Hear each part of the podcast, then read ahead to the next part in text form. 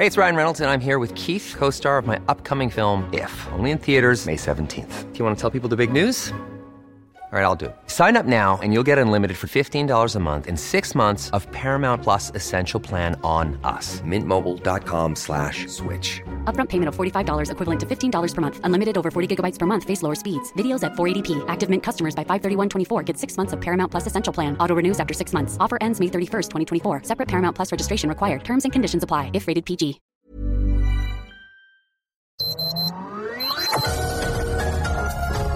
Heraldo Media Group presenta Sergio Sarmiento y Lupita Juárez. Información veraz y oportuna con un toque personal y humano. Por El Heraldo Radio, donde la H suena y ahora también se escucha.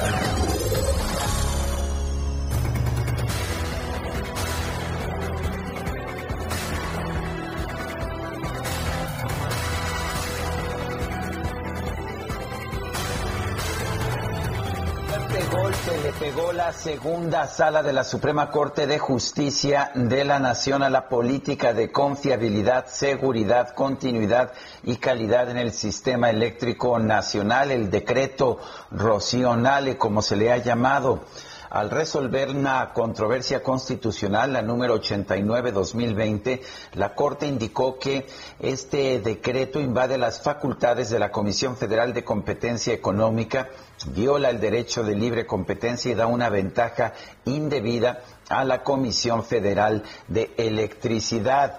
Los ministros declararon inválidas 22 de las disposiciones de esta política que se publicó el 15 de mayo del 2020 en el Diario Oficial de la Federación.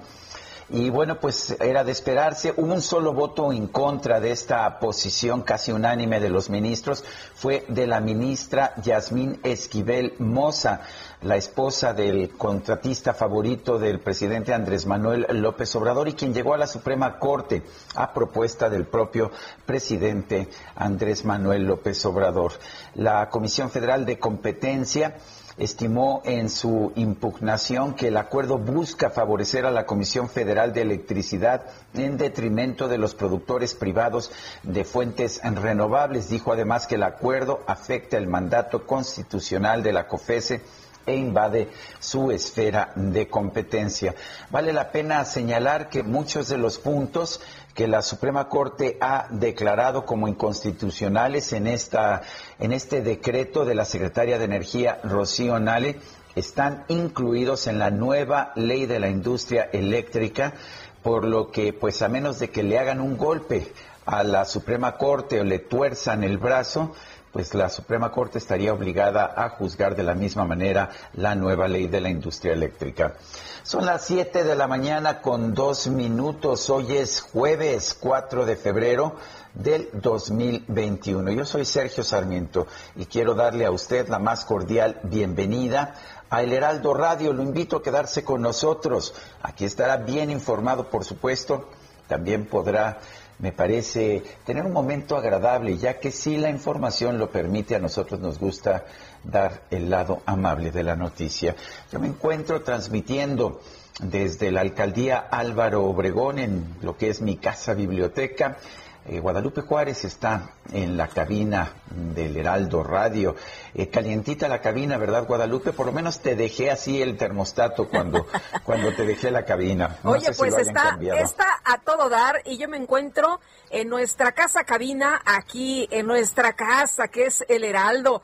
Y con mucho gusto de saludarte a ti, al igual que a nuestros amigos del auditorio esta mañana, ya jueves. Y fíjate, Sergio, que veía un tuit de Rocío Nale escribía ella ayer, respetaremos la resolución de la Suprema Corte, pero ahí te va, así como también respetamos la discusión y en su caso la aprobación que la pues Cámara de Diputados realice sobre la iniciativa preferente que el presidente López Obrador envió al Congreso sobre la reforma a la ley de la industria eléctrica. Así que, bueno, pues esto no ha terminado y ahí lo pone en su Twitter la señora eh, secretaria Rocío Nale. Y por otra parte, por otra parte, informarles esta mañana, Alonso Ancira Elizondo de Altos Hornos de México llegó en un avión de la Fiscalía General de la República luego de ser extraditado por el gobierno de España debido a la orden de aprehensión que pesa en su contra. El empresario es señalado por presuntamente haber cometido el delito de operaciones con recursos de procedencia ilícita derivado del caso de la planta de agronitrogenados. Alcira salió de la cárcel de Palma de Mallorca y fue entregado a las autoridades mexicanas quienes lo trasladaron al aeropuerto de la Ciudad de México, después al reclusorio norte, que dicen que salió carísimo, por cierto, este vuelo, este traslado. El, eh, pues, eh, de acuerdo con la información que tenemos, la audiencia inicial de Ansira entró en receso en la madrugada de este jueves, por ahí de las cinco y cacho, porque el empresario sufrió una descompensación debido a la diabetes que padece y el juez citó la reanudación para el día de hoy a la una de la tarde. Mario Marín, el exgobernador de Puebla, fue detenido en Acapulco y trasladado a Cancún para cumplir con una orden de aprehensión. El propio gobierno de Puebla reconoció a la Fiscalía General de la República su labor de inteligencia para lograr la detención de Mario Marín dijo el actual gobernador Miguel Barbosa, que espera que la justicia se aplique con rigor. Marín ha sido detenido por su participación en la, pues en, en la orden de aprehensión que se giró en contra de Lidia Cacho ya en diciembre del 2005. Lidia Cacho fue detenida en Quintana Roo instancias del gobernador Mario Marín y del empresario Kamel Nasif y aparentemente, por lo menos eso es lo que dice la acusación, fue torturada fue torturada. Y esto bueno pues con ah, después de una conversación entre Camel Nasif y Mario Marín en que pues este le pedía el empresario le pedía su apoyo al gobernador para la detención de Lidia Cacho eh, a quien acusaba de difamación por su libro Los demonios del Edén. La orden, eh, la orden de aprehensión fue girada originalmente en abril del 2019, pero fue cancelada en noviembre de este año después de que el tercer tribunal colegiado de circuito en Cancún, Quintana Roo, confirmó un amparo otorgado por el segundo tribunal unitario. Pero en diciembre del 2020 se liberó nuevamente una orden de aprehensión en contra de Marín y bueno, pues esta es la orden que se cumplimentó ayer en el puerto de Acapulco. Son las 7 de la mañana con 7 minutos.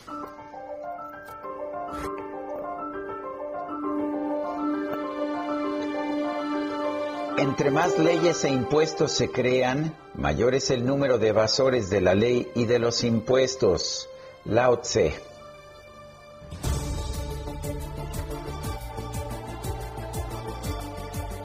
Y no sé si te habías dado cuenta, Guadalupe, que somos medio preguntones, ¿verdad? pues algo hay de eso, algo hay de eso.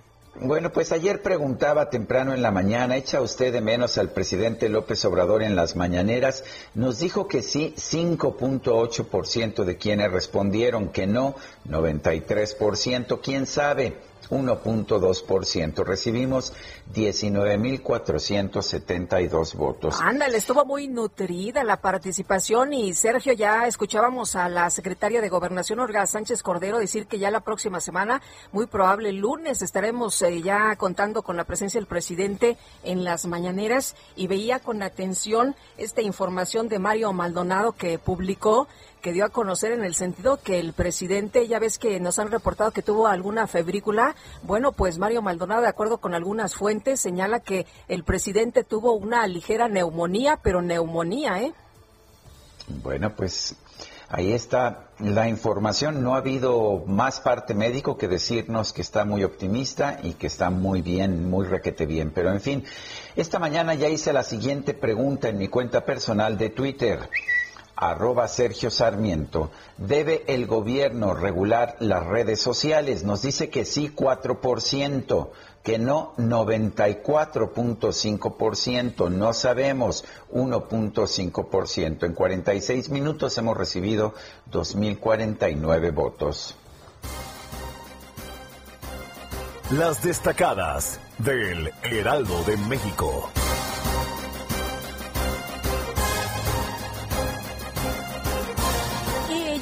Pensé que, que, ibas a tener alguna musiquita así sabrosona para este jueves, mi querida Itzel González. No, hombre, ya, ya, se les acabó la imaginación. De es, es, Javi, ¿Es Javi o es Quique? Es Javi. Es Javi, pero Javi anda muy enamorado. Yo creo que ya quería poner música de, del Día del Amor y la Amistad. Es que a Javi si no se le deposita 24 horas antes. No. No, no funciona porque no le ha caído el depósito. No, no, pensé que no le había caído el 20. interesado eres, mi querido Javi. Que no le ha caído el 20, dice. No, pues el, el, el 20 que cobra, por lo menos, por poner la música. Sergio Lupita de Stacalovers, muy buenos días. Atención, ya me pude registrar en la mañana para la vacuna para mi mamá. ¿Ah, sí? Esta mañana decía que, que desde las 8, pero yo a las 6 de la mañana me formé, lo intenté y, se logró. Ah, qué bien. Porque fíjate que muchos de nuestros amigos del auditorio han estado escribiendo esta mañana desde muy temprano que también han querido entrar y no lo han logrado, ¿eh? Es muy complicado. Complicadísimo. Y luego que pones la CURP y que te dicen, esta CURP no está identificada o no está registrada y, lo, tienes que intentar más tarde. A mí, a mí por lo menos me pasó, el lunes logré registrar a una de mis tías. Ayer no pude en todo el día y hoy en la mañana pude registrar a mi mamá. Así que sí se puede, tres días consecutivos. Pero sí se logra. Refrescando, pero se logra. Sergio Lupita, amigos, esta mañana de jueves 4 de febrero tenemos mucha información. Así que, ¿qué les parece si comenzamos con las destacadas del Heraldo de México? En primera plana, por crisis, se bajan 123 mil changarros del SAT. País, caso de tortura. Fiscalía arresta al gober precioso Mario Marín se escondía en la casa de su hermana ubicada en Guerrero. Ciudad de México a la cabeza, positivos 5 de cada 100 citadinos. La capital es la entidad con más contagios en el país, con 483.608 casos, 5.2% de su población. Que cuando nos dicen que pues va bajando esto de los contagios, no es verdad. Pues por lo menos 5 de cada 100 están contagiados. Estados, delito imparable, violación crece 141% en Quintana Roo. Registra este crimen 635 carpetas de investigación al término del 2020.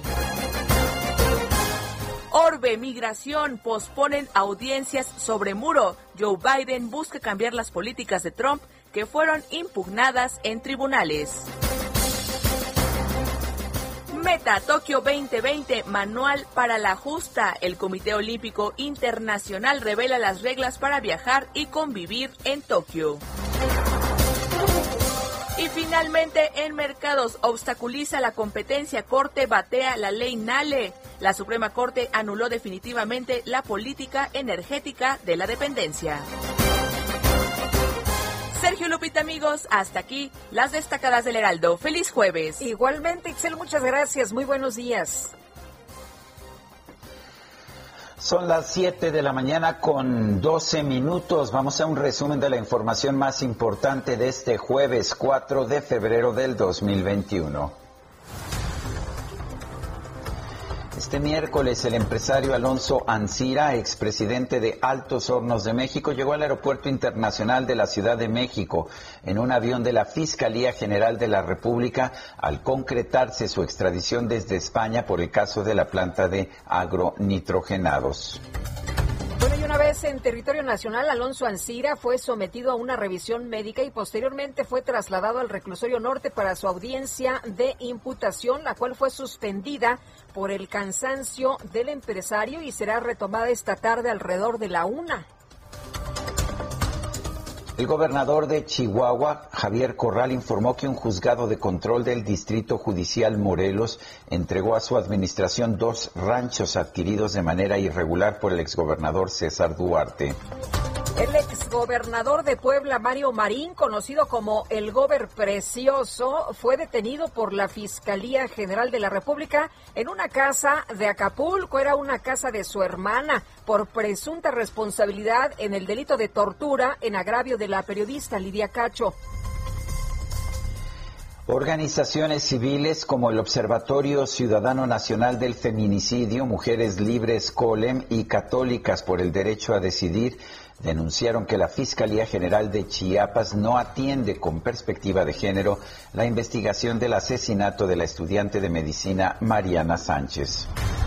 El INAI instruyó a la Fiscalía General de la República dar acceso en la versión pública a la averiguación previa abierta en el 2012 por el asesinato de la periodista veracruzana Regina Martínez.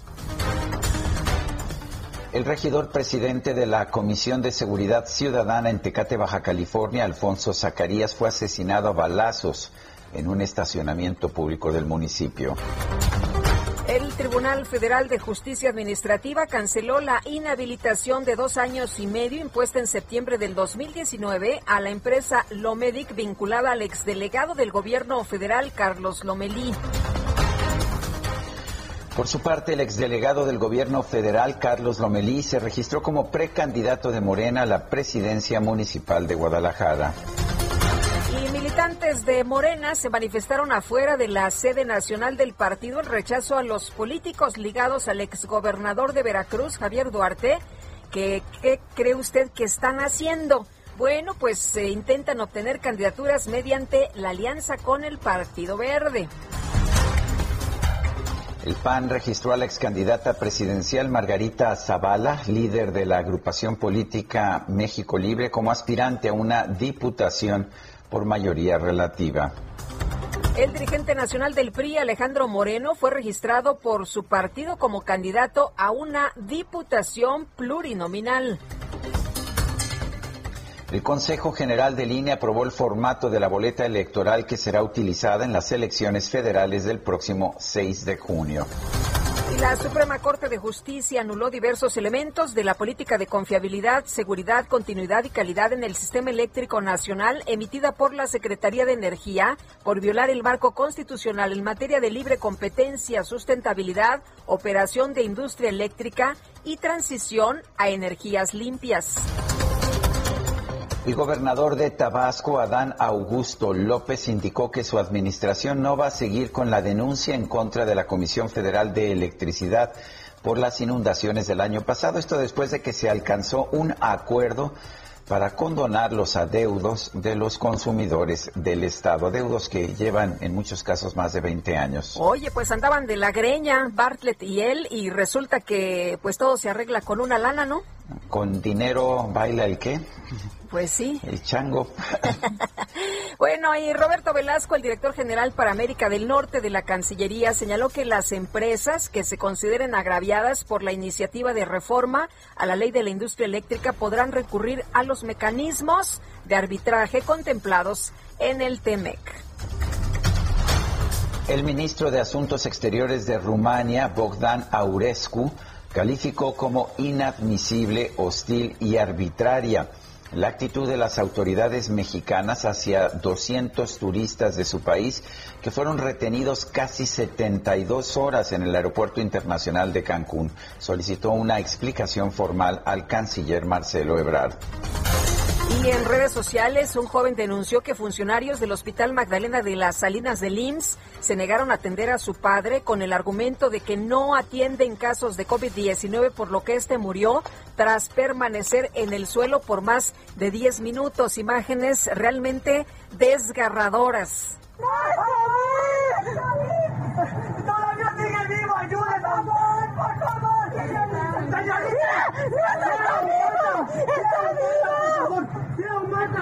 ¡Señorita! Por favor. Por favor, señorita. Tengo suplico, señorita. Señorita. Por favor, señora, ayúdame. Por favor, señor. Por favor. La presión baja, por favor. Pues a pesar de las súplicas, a pesar del llanto, a pesar de la situación que estaban viendo quienes estaban al interior de la clínica, nadie salió a recibirlos, nadie salió a ayudarlos. Bueno, pero pues Me imagino que lo mismo ocurre en Dinamarca, ¿no? Porque ya tenemos un sistema de salud como el de Dinamarca. Supongo que los pacientes mueren allá en la calle porque no los quieren, no les quieren dar admisión a los hospitales públicos. Dice en un comunicado el IMSS que no se le negó la atención a la persona que falleció y que la tardanza al recibirlo se debió a que la doctora de turno que iba a revisarlo se estaba colocando el equipo de protección contra el COVID-19. ¿Cómo ve usted esta explicación? Bueno, y no dejaron ni entrar. Pues no, es que Ni, ni, entrar a la clínica. La verdad es que son escenas realmente muy dramáticas. Este señor tirado en la calle, la gente pues gritando, pidiendo auxilio. De hecho, los mismos familiares le dan respiración de boca a boca al, al, hombre que pues eh, está ya prácticamente en sus últimos suspiros. Bueno, eh, por otra parte, por otra parte, la Secretaría de Salud Federal informó que este miércoles se registraron 1.707 muertes por COVID-19 en México y 12.153 contagios. La cifra acumulada ascendió a 161.240 decesos y 1.886.245 casos confirmados. El subsecretario de Prevención y Promoción de la Salud, Hugo López Gatel, informó que hasta el momento en todo el país se han aplicado 686.601 vacunas contra el coronavirus. Y por otro lado, el subsecretario López Gatel aseguró que la salud del presidente López Obrador es excelente a 11 días de que fue diagnosticado con COVID-19. La salud del presidente, excelente, excelente. Y esto lo digo como uno de sus subordinados porque eh, hoy tuve varias eh, llamadas eh, relacionadas con las instrucciones que él nos ha estado dando. No ha parado, prácticamente no ha parado. Me consta, esto lo digo por eso de esa manera. Ya quiere salir ya quiere salir. Esperemos que muy pronto esté aquí con nosotros para seguir coordinando y también comunicando. Pues qué bueno que esté mucho mejor el presidente, que ya quiera salir, que esté de buen ánimo, como nos han estado explicando, y de muy buen humor. Y Sergio, aquí la pregunta es si efectivamente nos dijeron o no la verdad, porque de acuerdo con información que me acaba de dar mi compañero Mario Maldonado y que ya, ya eh, había publicado, de que el presidente, eh, pues... Eh, tuvo neumonía, leve, pero tuvo neumonía, es decir, no nos estarían dando la información correcta. La Organización Panamericana de la Salud informó que en la región de Norteamérica, Estados Unidos y Canadá presentan una reducción en el registro de casos de COVID-19, pero en México se mantiene la tendencia de crecimiento de la pandemia. Yo pensé que estaba domada desde mayo del año pasado, ¿no? Pues eso es lo que nos han estado señalando. Que se había aplanado la curva. Uy, no, bueno, que éramos modelo del mundo, que se aplanó la curva, eh, que íbamos muy bien, que todo estaba saliendo como se tenía pues eh, indicado, mi querido Sergio, y el problema es que no vamos a cambiar la estrategia. El gobierno de Chile informó que este miércoles arrancó su campaña de vacunación masiva contra el COVID-19 luego de recibir 4 millones de dosis de la farmacéutica china Sinovac. En la primera jornada se aplicaron 128.287 vacunas. El presidente de Colombia, Iván Duque, reconoció que el plan de su gobierno de vacunar contra el coronavirus a 35.2 millones de personas en 2021 enfrenta riesgos externos e internos que lo pueden retrasar. El gobierno de Japón señaló que las restricciones consideradas por la Unión Europea para las exportaciones de nuevas vacunas contra el coronavirus podrían retrasar su campaña de inmunización. Y los tomateros de Culiacán derrotaron por pizarra de 6-3 a los federales de Chiriquí de Panamá para mantener con vida a México en la Serie del Caribe 2021. Son las 7 de la mañana con 23 minutos.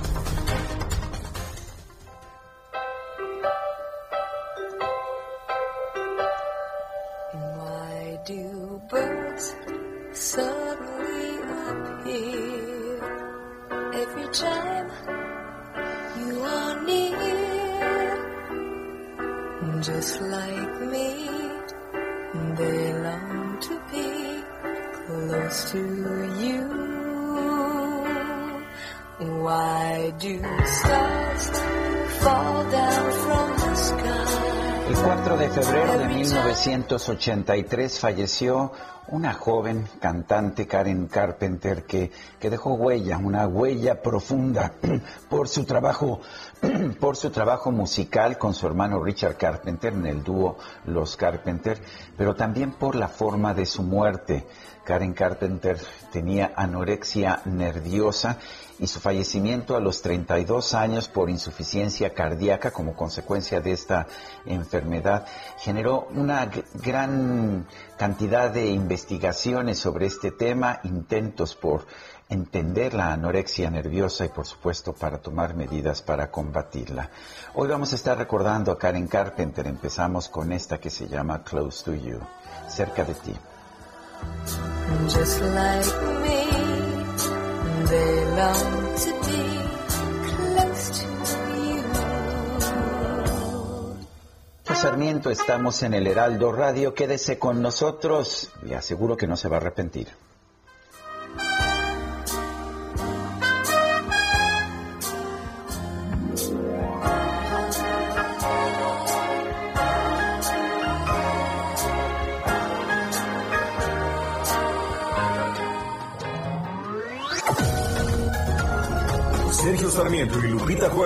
Quieren conocer tu opinión, tus comentarios o simplemente envía un saludo para ser más cálida esta mañana. Envía tus mensajes al WhatsApp 5520 109647. Heraldo Radio.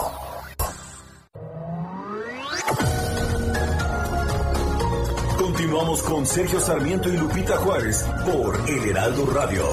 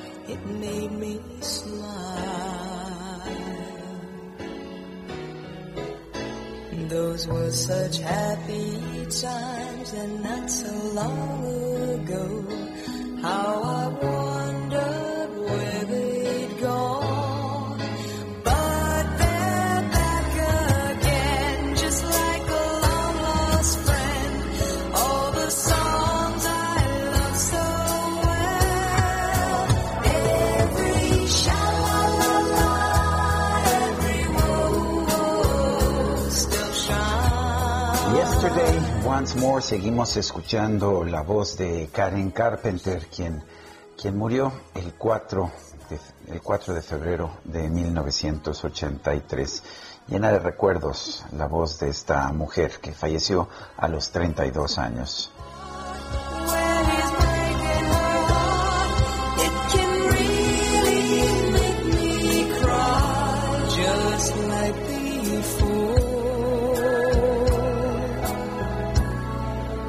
¿Te gusta, Lupita?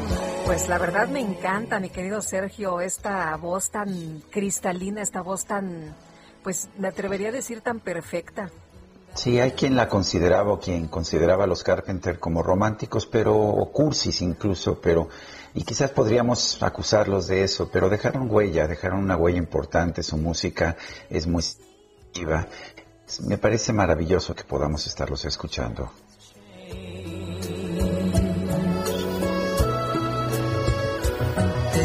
Tenemos mensajes de nuestro público. Y empezamos con este de Jesús Díaz de Azcapotzalco. Dice, saludos Sergio y Lupita, feliz jueves. El gobierno quiere controlar la industria eléctrica y quiere regular las opiniones de las redes sociales. México vive una distopi- distopía, dice, solo que aún no sabemos si es 1984 la, la rebelión de Atlas o la rebelión en la granja. Soy Jesús Díaz de Azcapotzalco y los invito a leer estos libros, aunque no sea viernes de lectura. Claudia Álvarez Cuesta dice, dice a nadie se le ocurrió que primero se inscribieran la página de mi vacu- a la página de mi vacuna las personas de 75 a 80 o las personas de apellido que inicie con A y B. pues no parece que a nadie se le ocurrió. Lo que sabemos es que pusieron el portal y de inmediato se colapsó. La gente desesperada, de hecho, buena parte de los mensajes que estoy recibiendo hoy tienen que ver con la imposibilidad de la gente de inscribirse para tomarse esta vacuna, para aplicarse esta vacuna, y me parece injusto. Y esta mañana ha sido un relajo también, la gente no puede, algunos sí, de puro churro y otros de plano, después de varios intentos, nada, y nos decía Itzel, después de tres días yo ya pude inscribir a mi mamá. Oye, el empresario Alonso Ancira, dueño de Altos Hornos de México, llegó el día de ayer al país, extraditado en un avión desde España para enfrentar acusaciones de corrupción y lavado de dinero que pesan en su contra y dicen para que regrese, pues lo que no le correspondía. Jorge Almaquio, cuéntanos qué tal, muy buenos días. Hola Jorge no está por ahí. Bueno, vamos a tratar de restablecer el contacto. Hay que mencionar que Alonso Ancira se sintió mal esta mañana en la madrugada, pero se va a reanudar eh, a la una de la tarde la sesión. Y Jorge Almaquio, te escuchamos. Hola, ¿qué tal Lupita? Sergio, amigos. Así es, el empresario mexicano Alonso Ancira llegó a la Ciudad de México luego de que las autoridades españolas pues aceptaron su extradición. La nave Bombardier Challenger 605 matrícula XB-NWD aterrizó en el aeropuerto capitalino a las 17 horas con 11 minutos en medio de un operativo de seguridad. Bueno, pues Ancira Elizondo estuvo en el hangar de la Fiscalía General de la República. A su llegada a este hangar, pues se le realizó el protocolo de salud y se le leyeron sus derechos. Estuvo, presente el abogado a las afueras, no lo dejaron entrar. Él llegó a las 16 horas eh, con un grupo de abogados encabezados por José Luis eh, Castañeda, quien buscaba ingresar porque traían una suspensión una suspensión de la orden de aprehensión contra el exdirector de Altos Hornos de México, emitida por el juzgado segundo de distrito en materia penal, aunque, bueno, pues reitero, no les permitieron ingresar. Indicó el abogado que la suspensión se otorgó debido a que, pues, el lavado de dinero por el que se le acusa a Alonso Ancira no es un delito grave y puede salir en libertad. Escuchemos. Hoy se emitió, se dictó una suspensión provisional contra la ejecución de la orden, toda vez que eh, no es un delito grave, no es un delito que merezca una prisión preventiva oficiosa como lo marca la Constitución. Hemos intentado toda la tarde que nos reciban para poderla notificar, hablar con las personas que correspondan, tengan el conocimiento, pero pues como ustedes mismos han visto desde las cuatro y media que llegué, son las siete y no nos han querido recibir. En ese momento, Lupita, Sergio, amigos, el abogado, el litigante, resaltó que le preocupaba mucho su enfermedad porque sufre de diabetes el exdirector de AMSA y también está el tema del COVID que dijo pues hace al empresario una persona muy vulnerable. Escuchemos. Muy, muy extraña, lo cual, digo, lo mínimo que yo hubiera esperado es, no solo eso, sino la reciprocidad como en España, respeto a los derechos humanos. El señor ya estuvo en libertad, no, nunca intentó ni, ni hubo ningún, ningún momento en el que se quisiera evadir de la justicia. Entonces, no tendría que ver, no tiene que ser diferente aquí. Finalmente, Alonso Sierra, quien fue detenido por la Interpol el 28 de mayo de 2019 en Mallorca, España, fue trasladado poco antes de las nueve de la noche al reclusorio norte para presentarlo ante el juez que lo requirió y bueno pues ahí se llevó a cabo la audiencia la audiencia por estas acusaciones que se le llevan a cabo a Alonso Ancira. Sergio Lupita, amigos, el reporte que les tengo. Bueno, se suspendió 5.30 porque se sintió mal y se tiene eh, programada por ahí la reanudación de la audiencia a la una de la tarde, ¿no? Así es, efectivamente, más o menos es la hora y bueno, pues vamos a ver qué es lo que pasa. Por lo pronto, bueno, pues este esta suspensión pues no no no se llevó a cabo y finalmente se llevó a cabo la audiencia para llevar a cabo también las acusaciones correspondientes, Lupita. Muy bien, muchas gracias, Jorge Almaquio. Muy buenos días. Buen día, hasta luego. Son las siete con siete minutos sobre el tema de Ansira. Tenemos en la línea a Raúl Olmos, investigador de Mexicanos contra la Corrupción y la Impunidad. Raúl Olmos, buenos días. Gracias por tomar esta llamada. Buenos días, Sergio. Buenos días, Lupita. Hola, Raúl.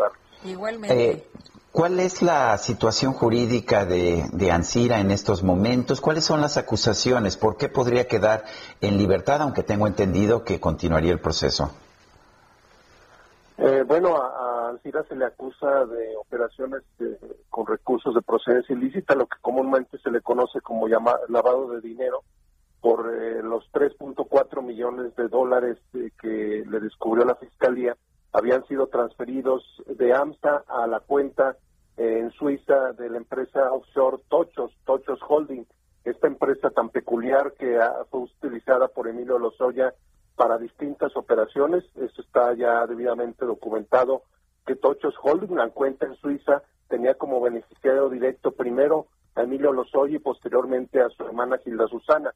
Eh, esta cuenta en Suiza fue utilizada tanto para triangular fondos de Odebrecht como de Altos Hornos de México y para la adquisición de dos inmuebles de Emilio Lozoya, uno en la colonia Lomas de Besares en la Ciudad de México y otra en una mansión en Ixtapa. Bueno, en estas dos eh, mansiones es, digamos, la materialización del eh, soborno, así lo ha considerado la Fiscalía. Una de, esas residencias, según la acusación, eh, fue comprada con fondos asignados por Odebrecht y la segunda con fondos asignados por Altos Hornos de México. Por estas operaciones es que la Fiscalía ha determinado que hay suficientes elementos, pruebas para determinar que se trata de lavado de dinero. Eh, ah, no hay que recordar que en el caso de AMSA eh, lo que está en juego es el, supuesto soborno eh, pagado a cambio de la adquisición de una planta en desuso, una planta que han llamado pues chatarra de fertilizantes que pertenece a AMSA y que fue transferida a Pemex en condiciones pues muy ventajosas para la empresa vendedora. Eh, en cuanto a la situación jurídica, pues eso está por definirse, como bien lo, mencionó en el reporte, hasta hoy a la una de la tarde cuando se reinicie la audiencia con el señor Ancira. Eh, lo que hemos estado escuchando incluso de la propia secretaria de Gobernación, Olga Sánchez Cordero, es que eh, eh, Ancira debe regresar lo que no le pertenece, es decir, una transacción irregular y tiene que regresar todo. ¿Este es el fondo del asunto, Raúl? Bueno, eso es, esto es clave, me parece, no solamente en el caso Ancira, sino en general en el caso Lozoya, que es la reparación del daño. Eh, y en este caso, eh, si quiere obtener ciertos beneficios legales, el señor Ancira pues tendrá que eh, garantizar la reparación del daño. Lo mismo ocurre con Emilio Lozoya. Y esto es bien importante enfatizarlo, pareciera que estamos ante pues una justicia selectiva, porque en el caso de Emilio Lozoya, él se acogió a la llamada, eh, al llamado criterio de oportunidad. Eh, sin embargo, hay ciertos elementos que demuestran que no eh, era, digamos, aplicable este criterio en el caso Lozoya, porque uno de los de las condiciones es la reparación del daño. Y el señor Lozoya, en este caso, no ha mostrado plena disposición para la reparación del daño, porque mantiene abierto un litigio con la propia fiscalía eh, por eh, la devolución de los inmuebles con las que se con la que la fiscalía pretende eh, reparar parcialmente el daño no en el caso del señor Alcira pues se han establecido negociaciones para eh, digamos de alguna forma pagar por por por estas irregularidades en el caso concreto de la planta de, de fertilizantes pero bueno es algo que todavía no se ha concretado no pero a ver, si él, si él paga o si su empresa paga 200 millones de dólares, que es el sobreprecio que se ha dicho se pagó por esta empresa, pues esto significa que queda en libertad. Bueno, ese es uno de los elementos eh, con los que apuesta a lograr la libertad, ¿no? La reparación del daño, y así lo ha manifestado en distintos momentos eh, como, un, eh, como una intención de llegar a ese acuerdo o hubo transacciones irregulares, ¿no? Hubo, de acuerdo con la información que, que tú mismo nos estás eh, eh, señalando, que si hay acusaciones de lavado de dinero. Hay acusaciones de lavado de dinero y yo diría que, el, señor Alcira podría, la detención o la, digamos, la llegada a nuestro país del señor Alcira pudiera contribuir a dilucidar no solamente esta operación de la que estamos hablando, 3.4 millones de dólares que tienen que ver con la planta de fertilizantes, sino hay que recordar que hay una aportación adicional de la que no se ha integrado a la acusación. Esta, estas eh, transferencias de las que estamos hablando, 3.4 millones de dólares, fueron realizadas en el año 2012, pero hay otra transacción realizada en, bueno, en distintas fechas, en 2013, pero también en 2014, por 3.7 millones de dólares. Son distintos depósitos y lo interesante es que AMSA utilizó la estructura eh, que había creado Odebrecht para ocultar eh, sobornos, una estructura, recordarán que, se había creado en un llamado Departamento de Sobornos o División de Operaciones Estructuradas de Odebrecht, que creó una red de empresas fantasma en el mundo para tratar de ocultar los sobornos que pagaba a políticos de distintos países. Pues resulta que Altos Hornos de México utilizó esta estructura de Odebrecht eh, y pagó otros 3.7 millones de dólares en el transcurso de 2013 y 2014 a una empresa instalada en, Escocia que pertenecía a la estructura de Odebrecht. Estos otros 3.7 eh, millones de dólares no han sido eh, integrados a la causa, solamente conocemos ahora el de 3.4 millones. Valdría la pena que, la autoridad investigue, profundice y que el propio señor Ancida eh, precise a qué corresponden esos fondos transferidos a la estructura, insisto, de Odebrecht, porque esto agravaría el asunto de lavado de dinero por el que se le acusa. Raúl Olmos, investigador de Mexicanos contra la Corrupción y la Impunidad. Gracias por hablar con nosotros esta mañana. Con mucho gusto, un saludo a ambos. Gracias, hasta luego Raúl.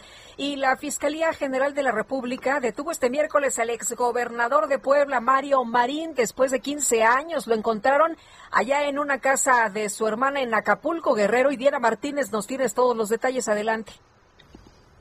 Así es, Sergio Lupita, muy buenos días. Pues elementos de la Fiscalía General de la República detuvieron este miércoles al exgobernador de Puebla, Mario Marín, por el caso de la periodista Lidia Cacho. Fuentes federales nos confirmaron que el exfuncionario fue detenido por agentes de la Policía Federal Ministerial durante un operativo realizado por la Fiscalía en Acapulco Guerrero. El dispositivo policial se realizó en la colonia Cumbres de Figueroa y consistió en el cateo de la casa de Alicia Marín, hermana del exfuncionario. Marín tiene en su contra una orden de aprehensión por el delito de tortura presuntamente cometida en agravio de la periodista. Este delito es considerado grave por lo que el ex servidor público no podría enfrentar su proceso penal en libertad bajo fianza.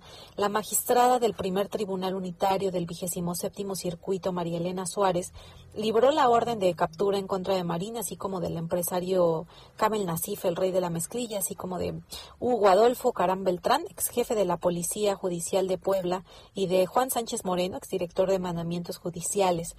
Sin embargo, el tercer tribunal eh, colegiado en Quintana Roo dio a Marín y a Kamel Nasif un amparo para que se dejara sin efecto la orden de captura en noviembre pasado y con esto se repusiera el procedimiento y se determinara si nuevamente se debían librar las órdenes de aprehensión. Es por esto que la juzgadora emitió nuevamente la orden de aprehensión en contra del exgobernador y de Nasif. Muy bien, pues Diana, muchas gracias por esta información.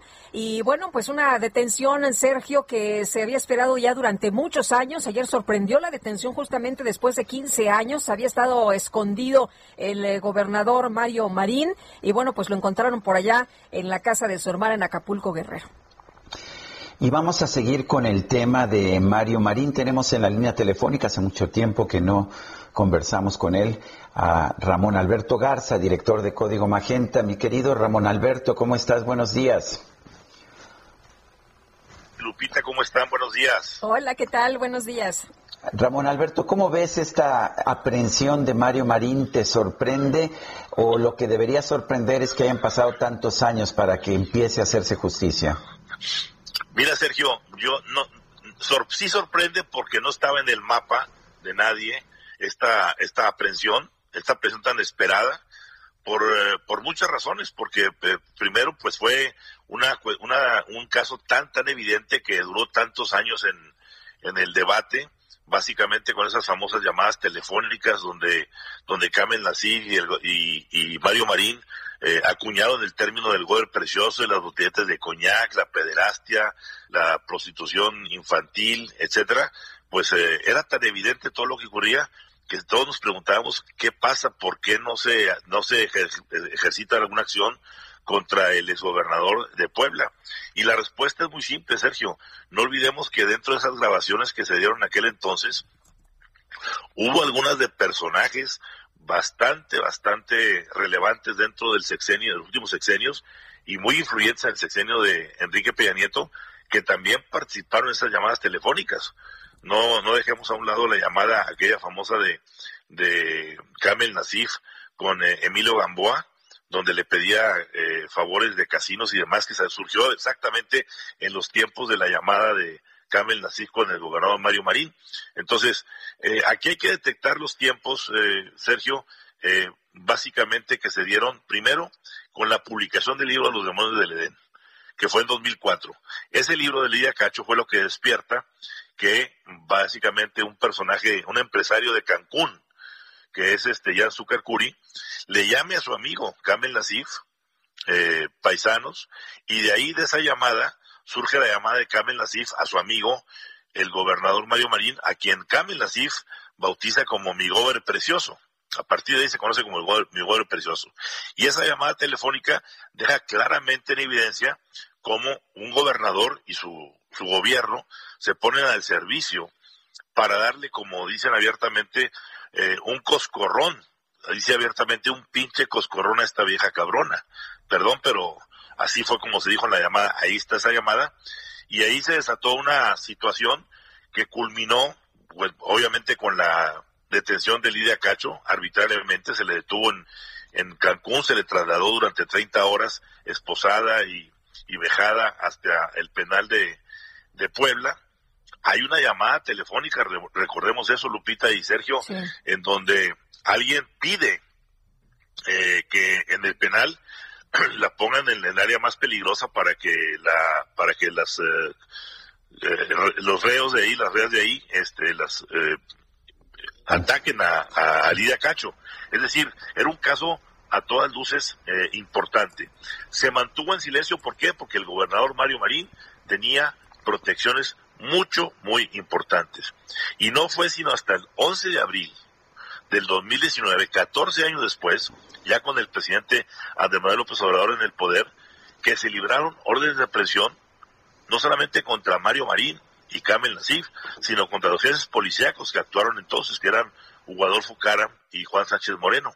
Sin embargo, a pesar de que se hicieran órdenes de presión, un amparo del Poder Judicial suspendió el, eh, la detención y no se reactivó hasta más de, hasta diciembre de, del 2020, hasta hace apenas dos meses.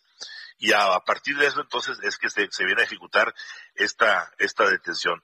Yo creo que esta detención es una detención muy esperada eh, por, por, obviamente por la impunidad con la que se manejó el caso durante tantos años, porque implica un asunto de género en el asunto de, de, de Lidia Cacho, por la forma en cómo se le trató, se le humilló, se le dejó, y también al gremio periodístico, ¿por qué? Porque es un asunto de libertad de expresión, en donde de una u otra manera Lidia Cacho, eh, pues fue eh, afectada en sus, en sus derechos eh, de la publicación de ese libro y todo lo que vino después. Oye, dice... Sí, adelante. Perdón, Lidia Cacho eh, recordaba el día de ayer que cuando empezó con toda esta investigación se le tiraba de a loca, que mucha gente de hecho pues así la, la consideraba. Y ayer eh, Ramón Alberto, eh, ella en un tuit menciona, vamos por todos, o sea que no se termina esto con la detención de Mario Marín. Lidia Cacho señala que pues vamos por todos. Esto significa que pues tendría que irse en serio con una investigación de los nombres que menciona de, de varios funcionarios en su libro. A ver, eh, no solamente ese libro de Demonios del Edén, hay otras publicaciones de Lidia en donde habla abiertamente de una red nacional de pederastia que involucra a muy altos políticos y prominentes empresarios mexicanos, ¿sí? Y estos nombres empezarán a ser, a salir en las, eh, en las deposiciones. En el momento que Mario Marín esté detenido y tenga que declarar, sin duda tendría que llamar a declarar a Lidia Cacho. Y ahí en ese momento, pues se abrió una caja de Pandora que involucrará eh, no solamente asuntos de secuestro y tortura, sino abiertamente pederastia infantil y lo que es todavía gravísimo es una red de prostitución infantil en México, operable no solamente para mexicanos, sino para extranjeros en, en centros de recreo como Cancún, como Acapulco, etcétera. O sea que la detención de Mario Marín es el inicio de, algo que será quizás ah, un gran choque para todo el sistema político empresarial mexicano? Sin ninguna duda, sin ninguna duda. Recordemos que eh, eh, Lidia Cacho tiene por ahí, eh, después del caso Mario Marín, ella se, ella se aventuró a hacer otro, otro libro en donde trataba de tipificar otros personajes que estaban involucrados en las redes de pederastia y también recibió muchas presiones, amenazas y demás eh, para, para que no se publicara, para que las editoriales no lo, no lo sacaran adelante. Yo creo que esta situación de Mario Marín, esta detención, pues eh, le, infundirá a Lidia Cacho eh, el impulso para poder eh, aventurarse a dar los nombres de sus investigaciones y tendremos que ver un desfile importante. Ojo, eh, no, no, no tiene una cosa que corta, pero coincidentemente todo esto empieza, esta cacería contra la impunidad, pues se acrecenta en los momentos en los que vienen las elecciones de junio y pues Mario Marín será eh, un trofeo más en la pared de las eh, de los casos como el de Lozoya, como el de Alonso Ancira, como el de Juan Collado, como todo lo que estamos ahorita viendo del desfile de, actos de corrupción, pues el de Mario Marín será uno más y sin duda alguna le dará eh, un, un bono importante de justicia al gobierno de la Cuarta Transformación que ha estado tan, tan cuestionado en muchas medidas pero en este caso en particular, pues es, es curioso que después de 15 años y con tanta evidencia documental y, y, en audios, pues no haya ocurrido, no haya sucedido nada y el señor Mario Marín no estaba oculto, estaba siendo protegido, actuaba como notario público, tiene una notaría en, en Puebla, o sea, sabía dónde estaba, cómo viajaba, qué hacía, nada de ocultamientos, no se le ve girar una presión hasta que llegó este gobierno. Ramón Alberto Garza, director de Código Magenta, gracias por hablar con nosotros. Eh, un abrazo fuerte, Sergio. Saludos, Lupita. Gracias, Ramón Alberto. Un abrazo también, buenos días. Son las 7 con 54, Guadalupe Juárez y Sergio Sarmiento están. Sergio Sarmiento y Lupita Juárez quieren conocer tu opinión, tus comentarios o simplemente envía un saludo para hacer más cálida esta mañana. Envía tus mensajes al WhatsApp 5520 109647. Heraldo Radio.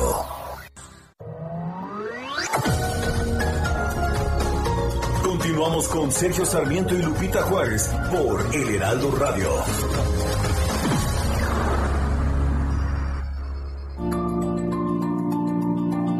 Este 4 de febrero se celebra el Día Mundial de la Lucha contra el Cáncer, en el que organizaciones y personas de todo el planeta se unen para hacer conciencia sobre este padecimiento.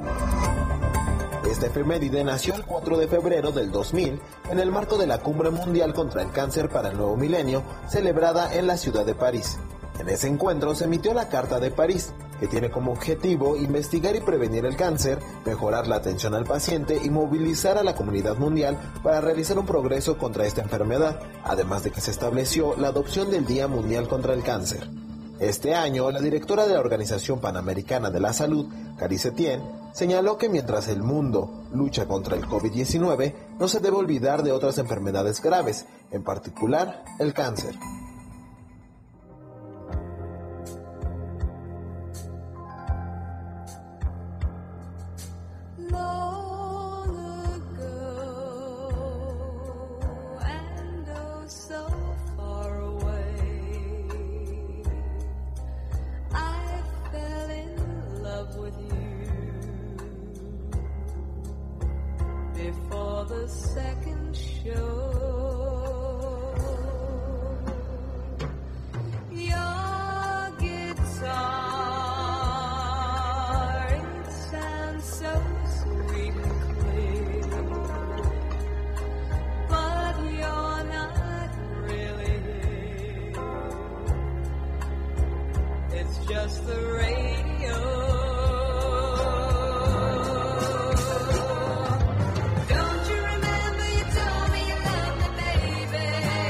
Superstar, seguimos escuchando a Karen Carpenter en el aniversario de su fallecimiento cuando tenía apenas 32 años.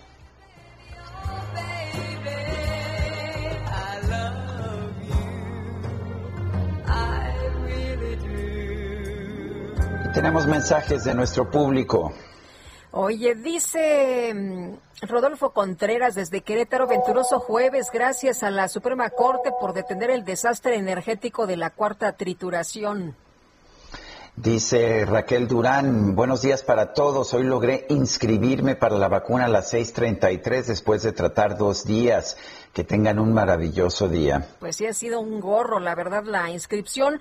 Eh, buenos días, dice otra persona, soy José Aguilera. Una pregunta, ¿cómo le hago para inscribir la vacuna a mi mamá si no tiene CURP, ya que no tiene acta de nacimiento? Ella tiene 73 años, gracias.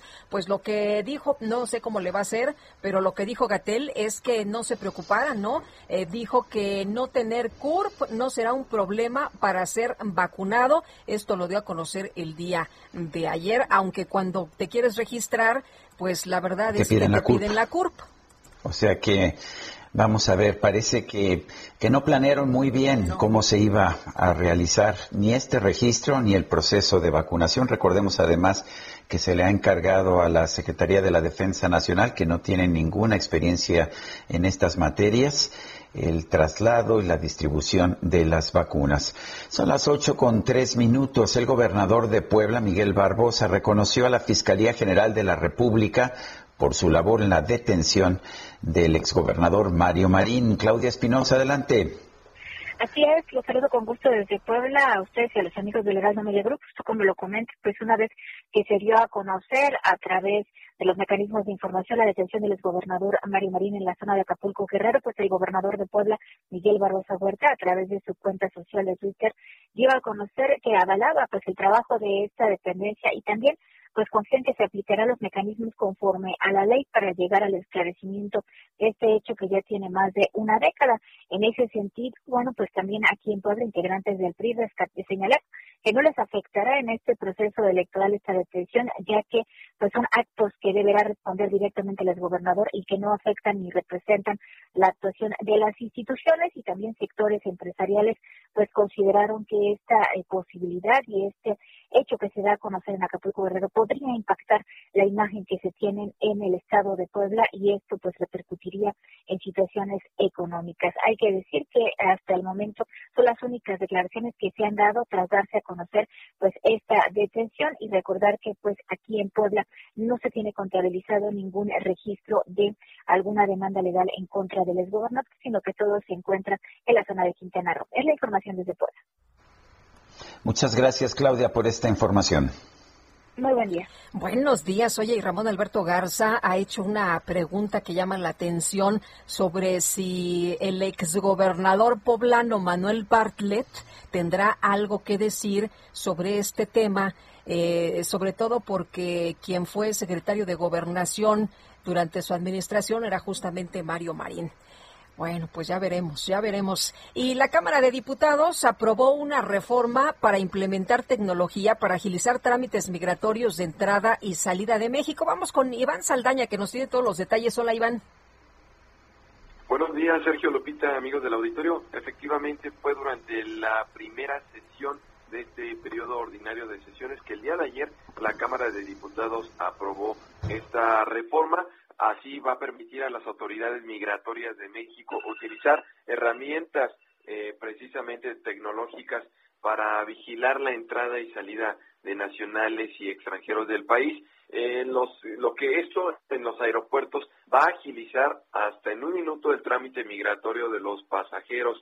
Eh, hicieron cambios al artículo 35 de la ley de migración fue aprobado con una amplia mayoría, 456 votos a favor, uno en contra y cero abstenciones. Ahí eh, pues se autorizó al Instituto Nacional de Migración que pues va a poder cambiar el requisito de que los pasajeros llenen, Lupita, Sergio, este formato migratorio múltiple, el que tienes que llenar antes de bajar del avión para entregarlo precisamente eh, en tu arribo o antes de salir eh, y pues ahora se va a poder hacer como por una aplicación lo que se defina eh, lo que definan las autoridades.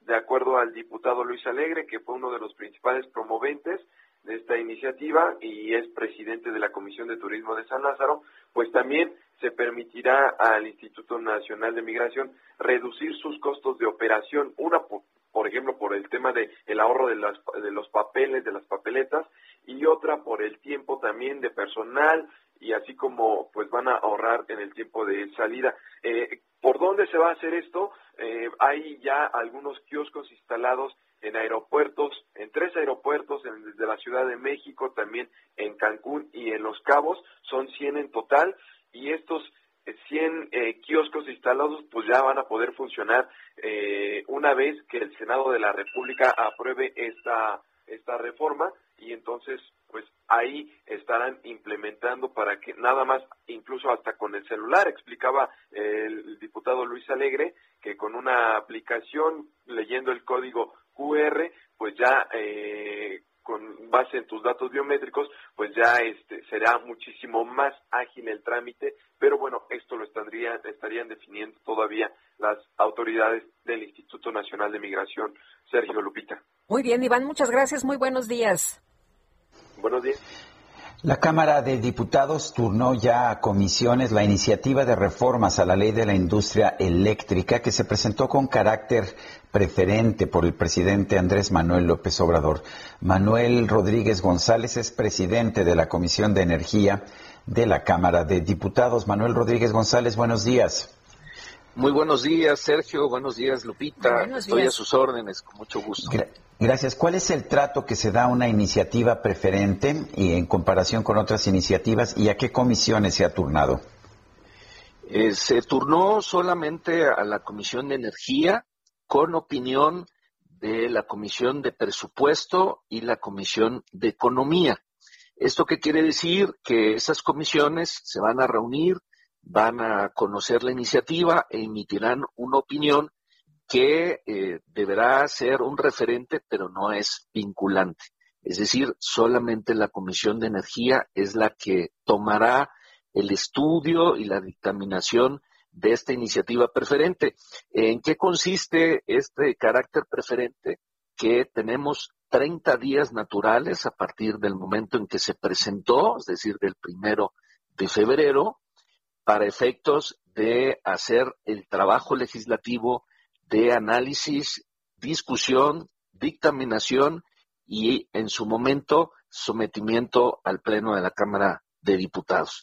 Eh, quiero comentar que con todo y que tiene eh, un límite que es eh, breve, son 30 días como menciono, voy a convocar como presidente de la Comisión de Energía a Parlamento Abierto la próxima semana para efectos de cubrir algo que consideramos muy importante, que es precisamente el escuchar a todos los interesados en este tema, empezando por académicos, por organizaciones de la sociedad civil, por eh, eh, grupos empresariales, por eh, ciudadanos que tienen conocimiento e interés en el tema y, por supuesto, a mis compañeros y compañeras diputadas y diputados de los distintos grupos parlamentarios que integran en la Cámara y que están representados en la Comisión para efectos de que todo el mundo no tan solo pueda ser oído, sino escuchado, tomado en cuenta y podamos hacer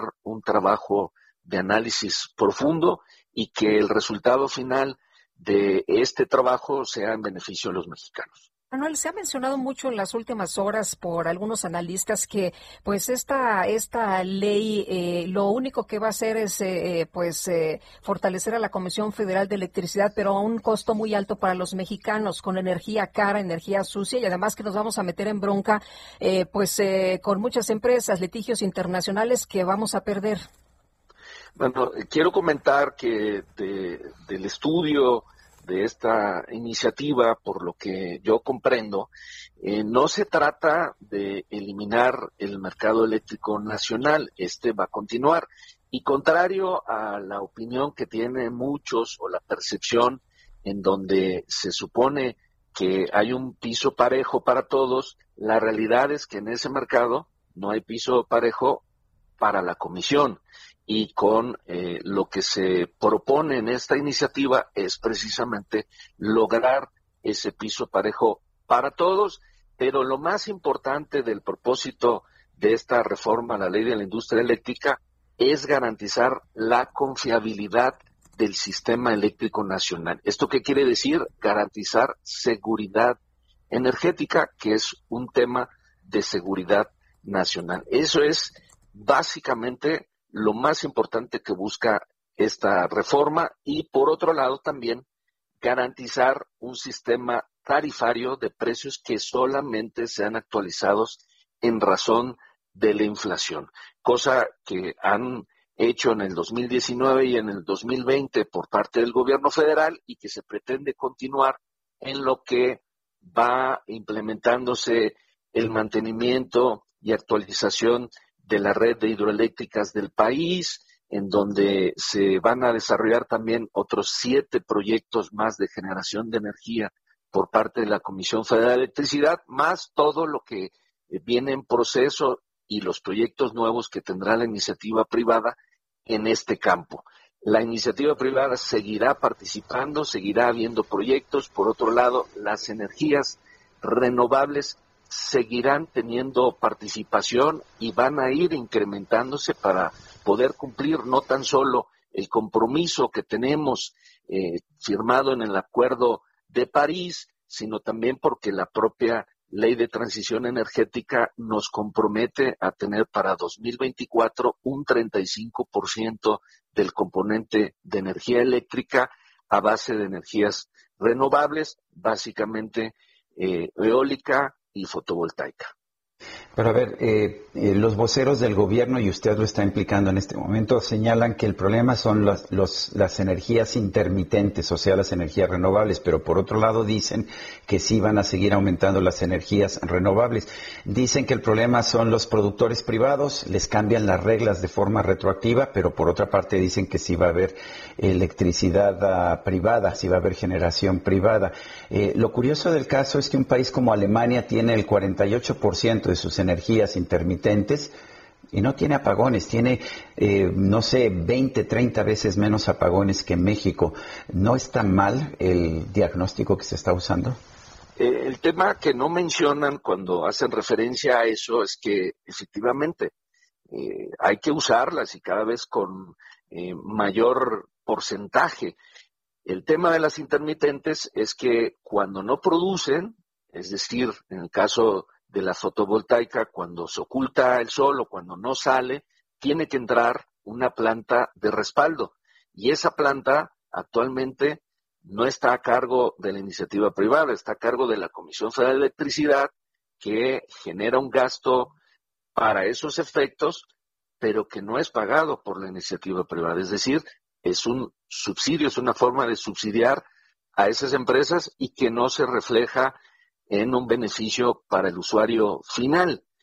Eso no lo mencionan. Entonces, lo que está aquí eh, hablándose de lo que se va a corregir es que en los proyectos futuros se va a seguir estimulando el desarrollo de proyectos de energías renovables, pero que garanticen esa energía de respaldo. Así será y en el caso de los países eh, que ponen de ejemplo, Así funciona. Todos tienen plantas de respaldo. Para el momento en que el viento deja de soplar, entra una planta de respaldo para que no haya precisamente esas altas y bajas en el sistema eléctrico que provocan los apagones. Por eso la importancia de trabajar en la confiabilidad del sistema y para eso es necesario modificar el orden de despacho de las energías, tal como se propone en esta iniciativa. Quiero insistir, es una iniciativa, todavía vamos a entrar al análisis y discusión de la misma y no puedo adelantar finalmente cuál vaya a ser eh, el resultado, el contenido exacto del producto final que buscaremos que sea lo mejor para todos, pero especialmente para los usuarios. Somos millones de mexicanos que todos los días eh, empleamos la energía eléctrica y que lamentablemente tenemos eh, esa imagen del pasado que constantemente se nos eh, quemaban los, los electrodomésticos precisamente por las altas y bajas en la corriente, es decir, en el sistema eléctrico que nos suministra. Y de lo que se trata ahora es de garantizar esa confiabilidad, esa continuidad y esa calidad en el sistema eléctrico nacional. Pues yo quiero, yo quiero agradecerle don Manuel Rodríguez González, presidente de la Comisión de Energía de la Cámara de Diputados, el haber conversado con nosotros esta mañana. Muchísimas gracias a ustedes. Estoy a sus órdenes para seguir comentando sobre este tema y cualquier otro vinculado a la Comisión de Energía. Muchas gracias. Eh, bueno, Sergio, yo hace muchos años que no recuerdo más que hace unos días esto del apagón que justificaron con una quemazón que hubo y pues eh, después hicieron un sobrevuelo, ¿no? Para decirnos, miren, sí, sí fue una quemazón y esto provocó el, apagón a 11 millones de personas. Em, la verdad es que yo durante los últimos, ¿qué será? 30 años, eh, pues he visto un sistema de distribución de energía eléctrica pues bastante bueno en nuestro país. O que ha mejorado muchísimo desde los tiempos. A mí sí me tocaron los el, sistema de, del monopolio de la Comisión Federal de Electricidad en los años 70 con el presidente Luis Echeverría y los apagones eran diarios y por lo menos de media hora a una hora diaria los apagones. Pero en fin, vamos con, vamos con este mismo tema. Sí, Paul Sánchez está en la línea telefónica, es analista en el sector eléctrico. Y Paul, gracias por platicar con nosotros esta mañana. Muy buenos días. Sergio Lupita, muy buenos días. Gracias por la invitación. Bueno, eh, la, segunda sala de la Suprema Corte de Justicia de la Nación por lo pronto determinó que muchos aspectos de la política de confiabilidad, seguridad, continuidad y calidad del sistema eléctrico nacional no son constitucionales. ¿Qué significa esto? Eh, sobre todo para la nueva ley de la industria eléctrica nacional que ha sido sometida al Congreso. Pues Sergio Lupita, antes que nada, si me permiten, me gustaría nada más eh, aclarar un punto que mencionó el diputado no existe el respaldo en el mercado eléctrico mayorista. Existen servicios conexos, existe potencia, todo se paga. A todas las plantas y después les puedo asegurar que se les paga incluso a las, a las plantas privadas. Entonces, solamente creo que se trata de informar y creo que precisamente la Suprema Corte de Justicia de la Nación está dando un paso correcto en la dirección correcta. ¿A qué voy? Precisamente está señalando que existen dos, dos grandes temas. El primero es todo aquello que estaba, digamos, dándole un beneficio sobre a CFE sobre sus competidores, por ejemplo, que se iba a encargar CFE de hacer la planeación, que se le iba a consultar, que se iba a encargar de hacer, este, definir cuáles eran los las, eh, los espacios donde podía participar, todo eso se está removiendo. Está diciendo esto es inválido porque va en contra de la libre competencia. Un competidor un competidor este, cualquiera, es el competidor. Eh, es como pensar que la persona que está en la, en la torre más alta dice que le pongan el piso parejo eh, a costa de los demás, porque tiene el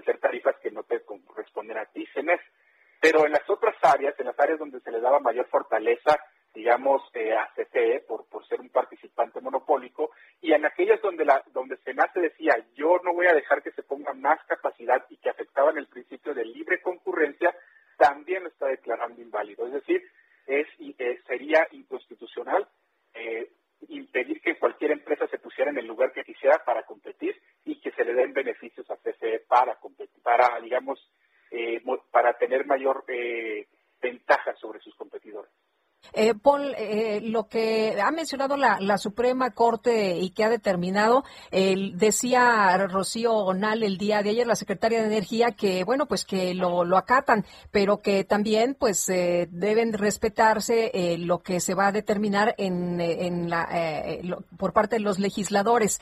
Es decir, todavía pues tienen ahí la, la posibilidad de que el sistema eléctrico nacional funcione como ellos quieren ¿no?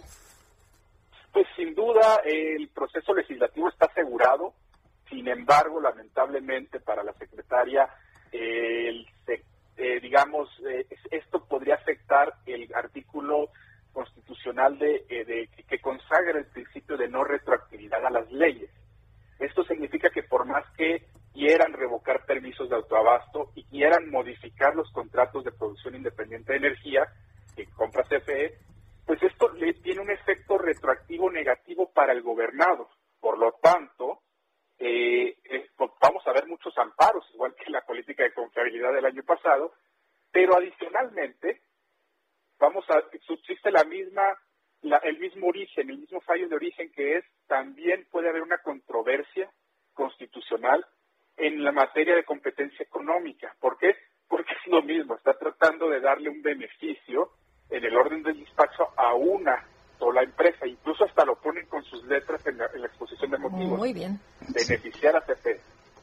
Pues Paul Sánchez, analista en el sector eléctrico, gracias por conversar con nosotros. Sergio Lupita, muy buenos días, muchas gracias. Gracias.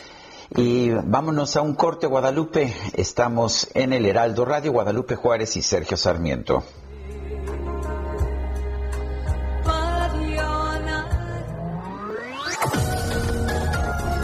Sergio Sarmiento y Lupita Juárez quieren conocer tu opinión, tus comentarios o simplemente envía un saludo para ser más cálida esta mañana. Envía tus mensajes al WhatsApp 5520 109647. Heraldo Radio. Continuamos con Sergio Sarmiento y Lupita Juárez por El Heraldo Radio. Jaque Mate con Sergio Sarmiento.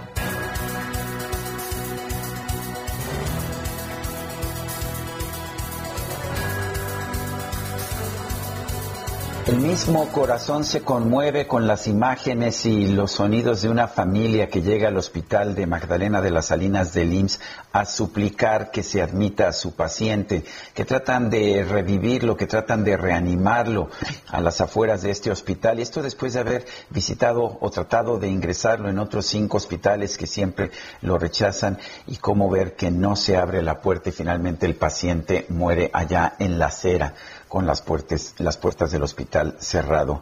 El director general del INSO, Robledo, ha señalado que se va a investigar el tema, pero desde antes de la investigación ya advierte que esto no es producto de la saturación del hospital. Lo es, no lo es, quién sabe. El hecho está en que estamos viendo un deterioro constante de la calidad de la salud pública en nuestro país. Esto no es de ahora, empezó desde antes, por supuesto. En 2012-2013, al final del gobierno de Felipe Calderón, se gastaba 2.9% del PIB, del gasto público en salud. Esta cifra cayó al final del sexenio de Enrique Peña Nieto a 2.5%. Pero a pesar de los discursos populistas, esto no ha cambiado. En 2019 y en 2020 el gasto público en salud sigue siendo de apenas 2.5% del PIB, a pesar de que pues las propias autoridades nos dicen que este gasto debería ser cuando menos el doble de 5% del PIB.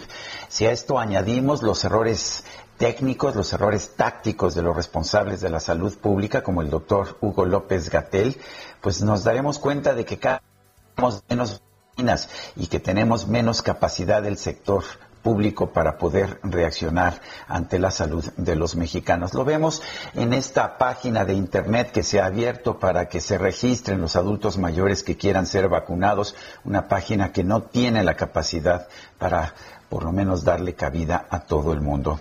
Me parece que ya es un momento de levantar la voz. Nos dijeron que en diciembre del 2020 México tendría un sistema de salud como el de Dinamarca.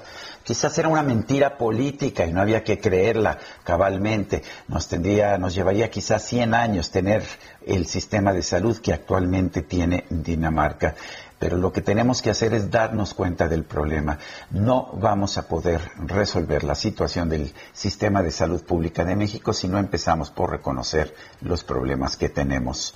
Yo soy Sergio Sarmiento y lo invito a reflexionar.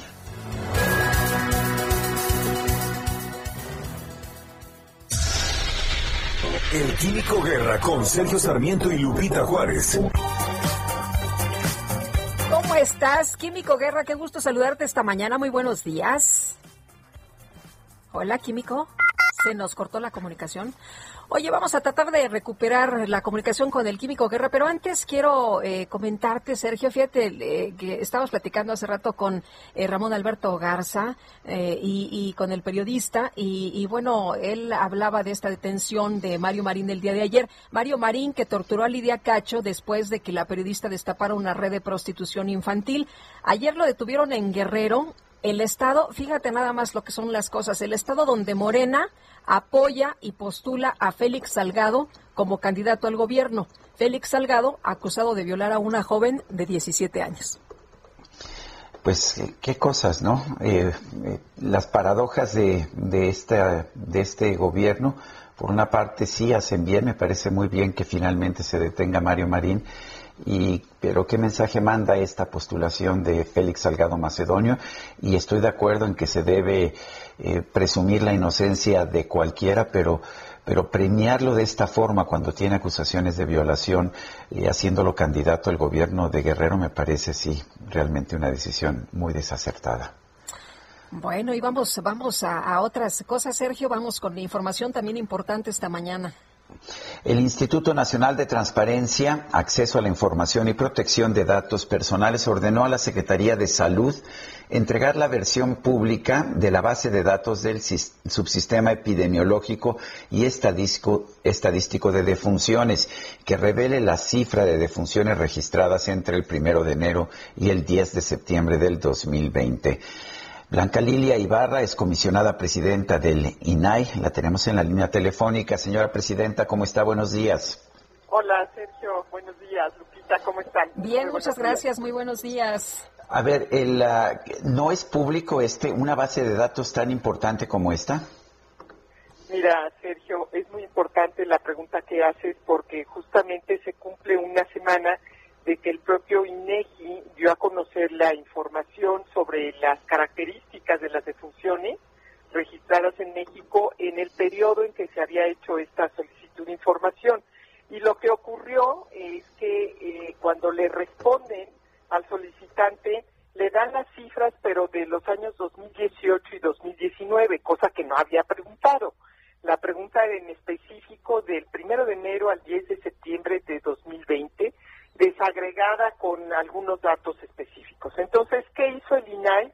En su momento tuvo contacto, digamos, con la Secretaría de Salud y hubo un alcance de la información, no obstante, en ese alcance tampoco se cumplía, digamos, porque inicialmente dijeron que era información confidencial, después la clasifican como reservada, en ninguno de los, en los en ninguno de los dos casos, digamos, era procedente que se validara esa respuesta y el día de ayer efectivamente por unanimidad determinamos que se debe entregar la información. Eh, ahora, eh, pues, pues aquí hay muchísimos datos eh, que se han pues sacado incluso de otras formas por especialistas, por matemáticos, precisamente porque no tenemos los datos precisos. Blanca Lilia, hay algunas proyecciones de en realidad pues cuántas defunciones tenemos porque no hay datos concretos. Mira, eh, Lupita, yo lo que quiero comentarte es que efectivamente esta información a la que refieres hoy en día es información que es clave, no solamente para revisar cómo están funcionando las estrategias en un momento tan crudo y tan difícil como el que vive todo el mundo y particularmente nuestro país. Los datos estadísticos son públicos, es información natural, eh, tiene una naturaleza pública. Ahora, hay aspectos que considero que es relevante que la gente que nos escucha eh, deba saber. Las personas fallecidas mantienen también la protección de sus datos personales. Por eso es que el día de ayer el INAI falló en función de entregar información estadística, que son datos públicos, y únicamente buscar la, atender la versión pública, es decir, que se protejan el nombre de las personas fallecidas, los domicilios donde habitaban y algunos otros datos que tienen que ver, por ejemplo, con la fecha y lugar de nacimiento, aquello que lo hace identificado o identificable. ¿Qué se otorga? ¿Qué sí se otorga en esta solicitud de información que es a la que yo me estoy refiriendo del caso que resolvimos? La fecha de defunción, el sexo, la edad, si hablan, eh, perdón, si hablaban alguna lengua indígena, el estado conyugal, la escolaridad, la ocupación que tenían y también se está ordenando que se entregue si tenían algún tipo de afiliación y el nombre de la unidad médica donde fueron atendidos, es decir, el tipo de atención médica también que recibieron. Creemos que esos datos, Sergio Lupita, son muy importantes porque nos permiten identificar justamente en qué lugares es donde hay más personas fallecidas, cuáles fueron algunas de las características, digamos, eh, de la atención médica que recibieron y además identificar, eh, eh, por ejemplo, cuántos indígenas tristemente también han fallecido en este periodo. Entonces creemos que es relevante, por un lado el INEGI ya lo dio a conocer, pero en específico en esta solicitud de información que se planteó a la Secretaría de Salud, bueno, pues están tienen que atender esta esta petición. Bueno, pues entonces ya está, tienen que atenderla, ya no tienen recurso, ¿verdad? Ya no pueden seguir ocultando esta información en particular.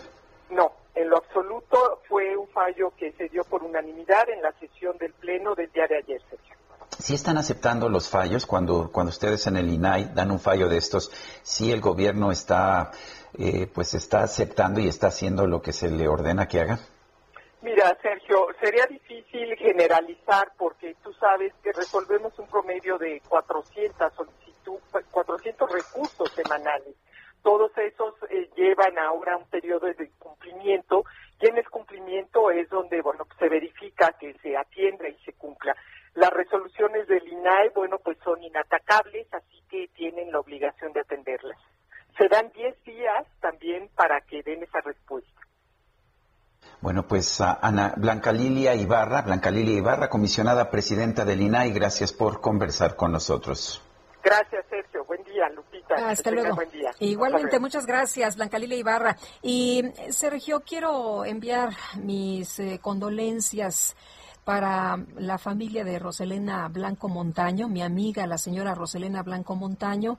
Un abrazo para sus hijos, Roselena, Marisol, Fernando y Javier. Roselena murió el día de ayer y lo lamento muchísimo, una, una gran persona, una gran mujer y para sus hijos mi abrazo y mi solidaridad.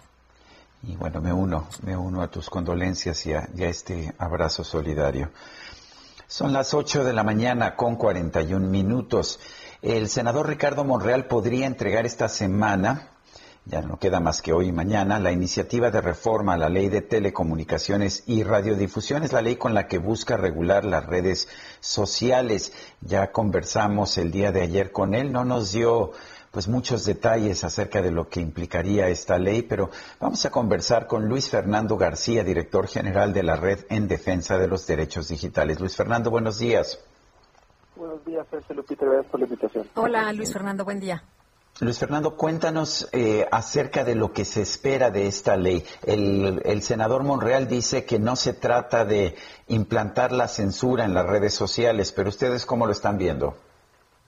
Pues eh, vemos con algo, de preocupación eh, esta iniciativa del senador Monreal, aunque como bien mencionas es necesario primero conocerla para poder opinar totalmente, pero algunas cosas que le hemos escuchado vía redes sociales o en entrevistas que ha dado, pues no auguran una, una regulación que esté bien pensada o que esté hecha con, con conocimiento de causa, ¿no? Por ejemplo, ayer tuiteaba el senador Monreal que las redes sociales usan como insumo el espectro radioeléctrico y eso pues cualquier persona que, que, sabe estos temas sabe que eso no es cierto, que, que las redes sociales, las plataformas digitales son mercados muy distintos de la radiodifusión y de las empresas de telecomunicaciones eh, y además los antecedentes, en donde, por ejemplo, el senador Monreal el, año pasado presentó una iniciativa que justamente pretendía generar un mecanismo de censura en Internet eh, bajo el pretexto de la protección de datos personales, que cualquier persona pudiera exigir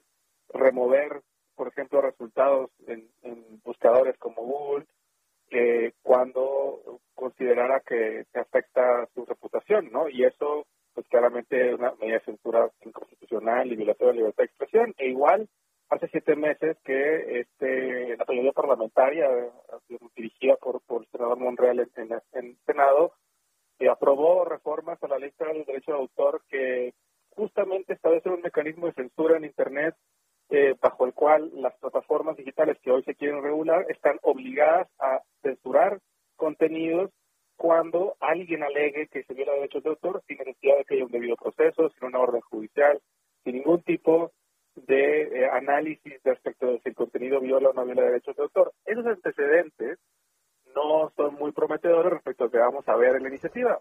Ojalá me equivoque y ojalá en la iniciativa verdaderamente, como dice el senador, lo ha dicho, la intención sea proteger la libertad de expresión, pero creo que sería muy problemático si lo único que se busca es eh, o si con el pretexto de proteger la libertad de expresión de las medidas que toman las plataformas digitales, se favorezca o se permita la censura por parte del Estado. Entonces habrá que estar muy atentos de lo que se presenta en la iniciativa y ojalá haya espacio para que eh, haya un debate amplio eh, y no se registre al vapor y sobre las rodillas y, conocimiento de causa de, lo complejo que es, es, ese tema que no es tan sencillo como muchas veces se ha, se ha manejado o sobre todo por legisladores. Eh, Luis Fernando, ayer platicábamos con el senador Monreal y él decía, por ejemplo, en los Estados Unidos que callan al hombre más poderoso, pero no lo calla el Estado, lo calla eh, un, un, ente que es eh, privado y, eso pues no debería de ocurrir. Y él planteaba la posibilidad de un organismo autónomo que decidiera cuándo se puede quitar una, una cuenta y cuándo no. Eso tiene muchos problemas de viabilidad. Y para empezar, digamos, Trump no quedó callado, ¿no? O sea, hay, muchos vehículos a través de los cuales Trump sigue pudiendo expresar su mensaje. De entrada, una de las cadenas de noticias más grandes y, conocidas del mundo, como Fox News, seguía transmitiendo los mensajes de, Donald Trump. Eh, independientemente del, caso de Trump, sería muy, muy lamentable que en México legislemos a partir de ese caso y no a partir de la experiencia real de los ciudadanos mexicanos. Eh, eh, pero, digamos, también tiene problemas de viabilidad porque, bueno, el IFT hoy no es regulador de Internet, hoy no es regulador de servicios digitales.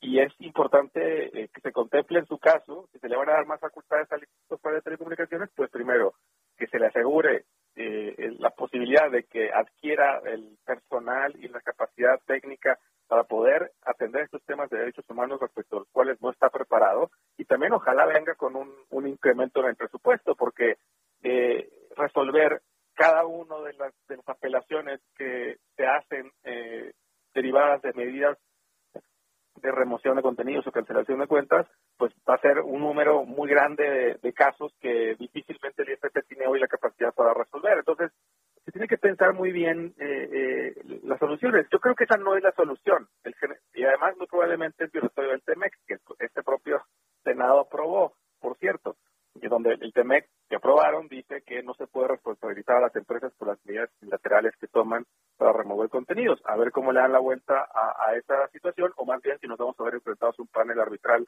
derivado de esta iniciativa. Creo que sí se puede regular, y sí se puede regular bien, pero no así. Lo que creo que se puede regular es no, no, no, se puede limitar la libertad que tienen las empresas de decidir qué contenidos quieren permitir en sus plataformas no.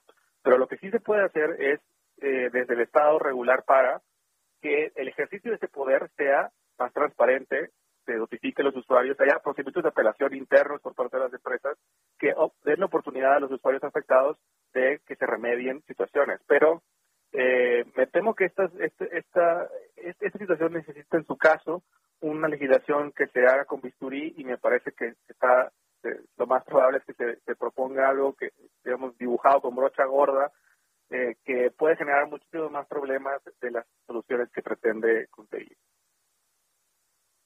Bueno, pues Luis Fernando García, director general de la Red en Defensa de los Derechos Digitales, gracias por hablar con nosotros esta mañana. Muchas gracias.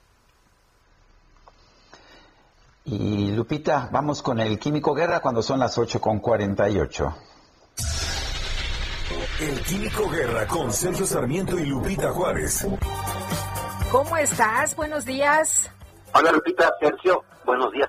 Fíjese, Lupita, que muchas veces suceden grandes cambios frente a nuestros ojos sin que nos demos cuenta cabal de ello. Suceden, pero no vemos la trascendencia de lo que tienen.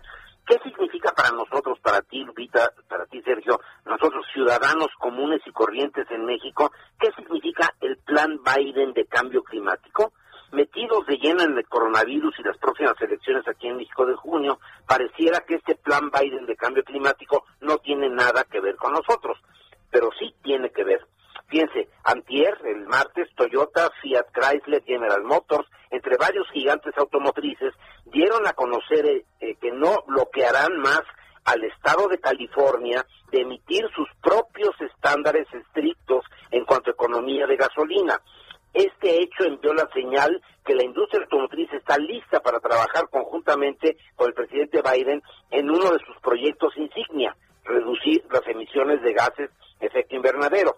Esa decisión por parte de las empresas automotrices ya se esperaba, pero aún así fue muy significativa. El cambio ayudará a la administración Biden a moverse rápidamente para reinstalar los estándares nacionales de eficiencia de combustibles que pueden controlar la contaminación de los autos que está calentando el planeta y que se habían establecido en el gobierno de Obama y que Trump echó para abajo. ¿Por qué es importante? Las emisiones de los escapes de los coches representan la fuente más importante de gases de efecto invernadero en los Estados Unidos. El presidente Biden quiere moverse rápido. Gina McCarthy, la asesora climática en jefe en la Casa Blanca, ya se reunió con los principales ejecutivos de la industria automotriz para establecer las nuevas regulaciones. Se espera que la Agencia Profesional Ambiental, la EPA, y la Secretaría de Transporte de Estados Unidos publiquen conjuntamente las nuevas reglas para marzo próximo, dentro de un mes, Sergio Lupita. Eso sucede a la vez que hay un desplome en el precio de las nuevas baterías, como comenté, hice mi comentario el día de ayer. Estos cambios representarán implicaciones significativas para las compañías que producen y venden electricidad. Por eso estoy diciendo que para México tiene significancia. Las compañías que producen y venden electricidad, aquí en México se quiere que sea solo una y administrar las redes de distribución eléctrica. ¿Cuáles son las cuatro cosas que según los expertos deben suceder? Primero se deben construir muchas más electrolineras. En México andamos bastante retrasados en eso. Segundo, mejorar las redes de transmisión. Los problemas que tiene CFE es la falta de inversión en las redes de transmisión. No tiene nada que ver con las energías limpias, que la intermitencia y que la seguridad. CFE no hizo su trabajo durante décadas de mejorar las redes de, transmisión. Tercero, administrar los tiempos de carga, que no todos los vehículos eléctricos carguen en las noches al mismo tiempo. Por ejemplo, Southern California Edison ya ofrece tarifas drásticamente menores para, para cargas diurnas. Si uno carga su coche eléctrico durante el día, paga el 20%, una quinta parte de lo que paga en la noche. Y ustedes saben bien que el bolsillo habla, entonces si yo sé que puedo cargar mi coche a una quinta parte del costo, pues lo cargo durante el día y así se evitan esos picos durante la noche. En fin, ¿qué tiene que ver con nosotros? Hay un choque de trenes energético entre la administración López Obrador y la administración Biden. Sergio Lupita, esto va a tener consecuencias. A, a carbón. A carbón, ¿verdad? bueno. Muy bien, gracias, Químico. Está, están sucediendo las cosas frente a nuestros ojos y no nos damos cuenta, Sergio Lupita. Bueno. Ay, estás viendo y no ves, hombre. Muy bien. Pues, bueno. Muchas gracias, muy bien, Químico. Gracias, Químico. Y el coordinador de Morena en el Senado, Ricardo Monreal, apuntaló su iniciativa para normar las redes sociales. Vamos con Misael Zavala, nos tiene la información. Adelante, Misael.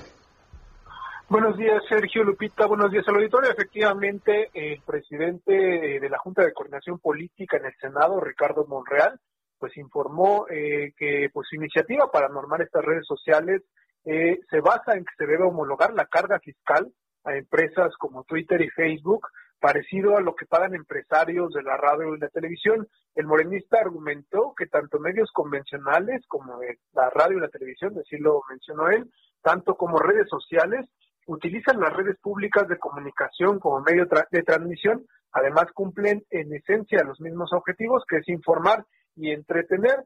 En este sentido, pues eh, Monreal andó que su iniciativa para regular estas redes sociales se debe a que empresas como Twitter y Facebook generan ingresos esencialmente de la misma forma como la radio y la televisión a través de la publicidad y por este motivo pues eh, también se debería pues homologar eh, la carga fiscal hacia estas empresas de redes sociales.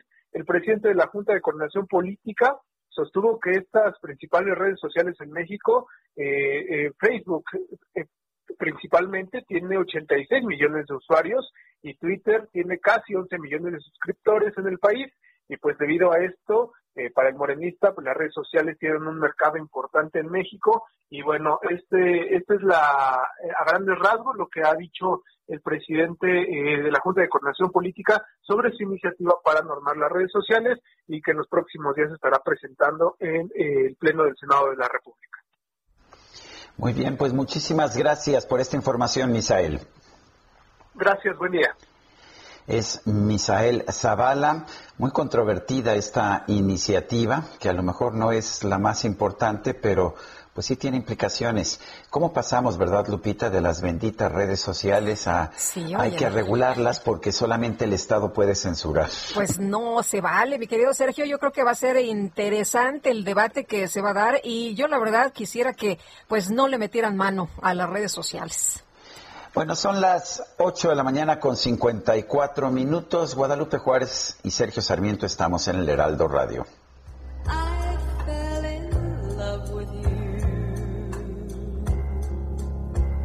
Before the second show.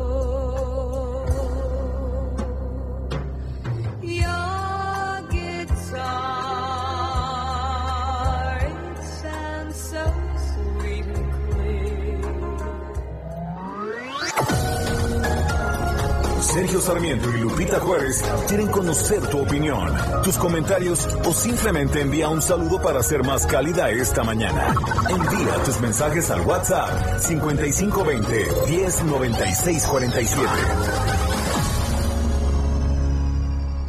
Heraldo Radio. Continuamos con Sergio Sarmiento y Lupita Juárez por El Heraldo Radio.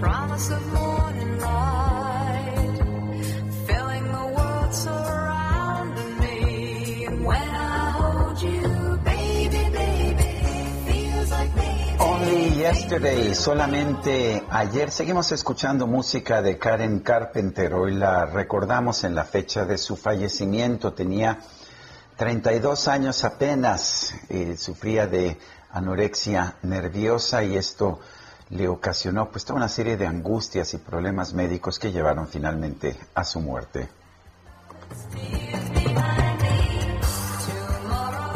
Ay, pero qué bonita voz. Oye, y nos dice, buenos días, señor Sarmiento y Lupita. Desgraciadamente, estas escenas se repetirán ya que los hospitales están saturados y se están convirtiendo muchos hospitales en COVID. Por lo tanto, los pacientes con otras enfermedades no hay lugar. Y una disculpa, pero por la muerte de tantos compañeros médicos tenemos que proteger también nuestra vida, sea o no COVID. La gente no entiende. Buen día, la doctora Pérez. Pues los mensajes esta mañana. Dice otra persona, buenos días desde Jalisco, la captura del exgobernador de Puebla, el caso de, de Los Hornos, o sea, me imagino que Altos Hornos de México, de Ancira, jugadas maestras del gobierno de AMLO, las cuales le darán un rédito político enorme de cara a las elecciones de junio del 2021. Morena ha asegurado su hegemonía política, a menos que ocurra una catástrofe, es mi humilde opinión, dice Lorenzo Elmo. Bueno, y no sé de qué va a hablar Jorge Andrés Castañeda, nuestro analista político, pero ves que hay jugadas maestras. Mi querido Jorge, ¿cómo estás? Muy buenos días. Lupita, muy buenos días. Sergio, ¿cómo están? Hola Jorge, Bien, ¿cómo estás? ¿Qué tema nos vas a tratar? A propósito, me gustó mucho tu columna en el Heraldo.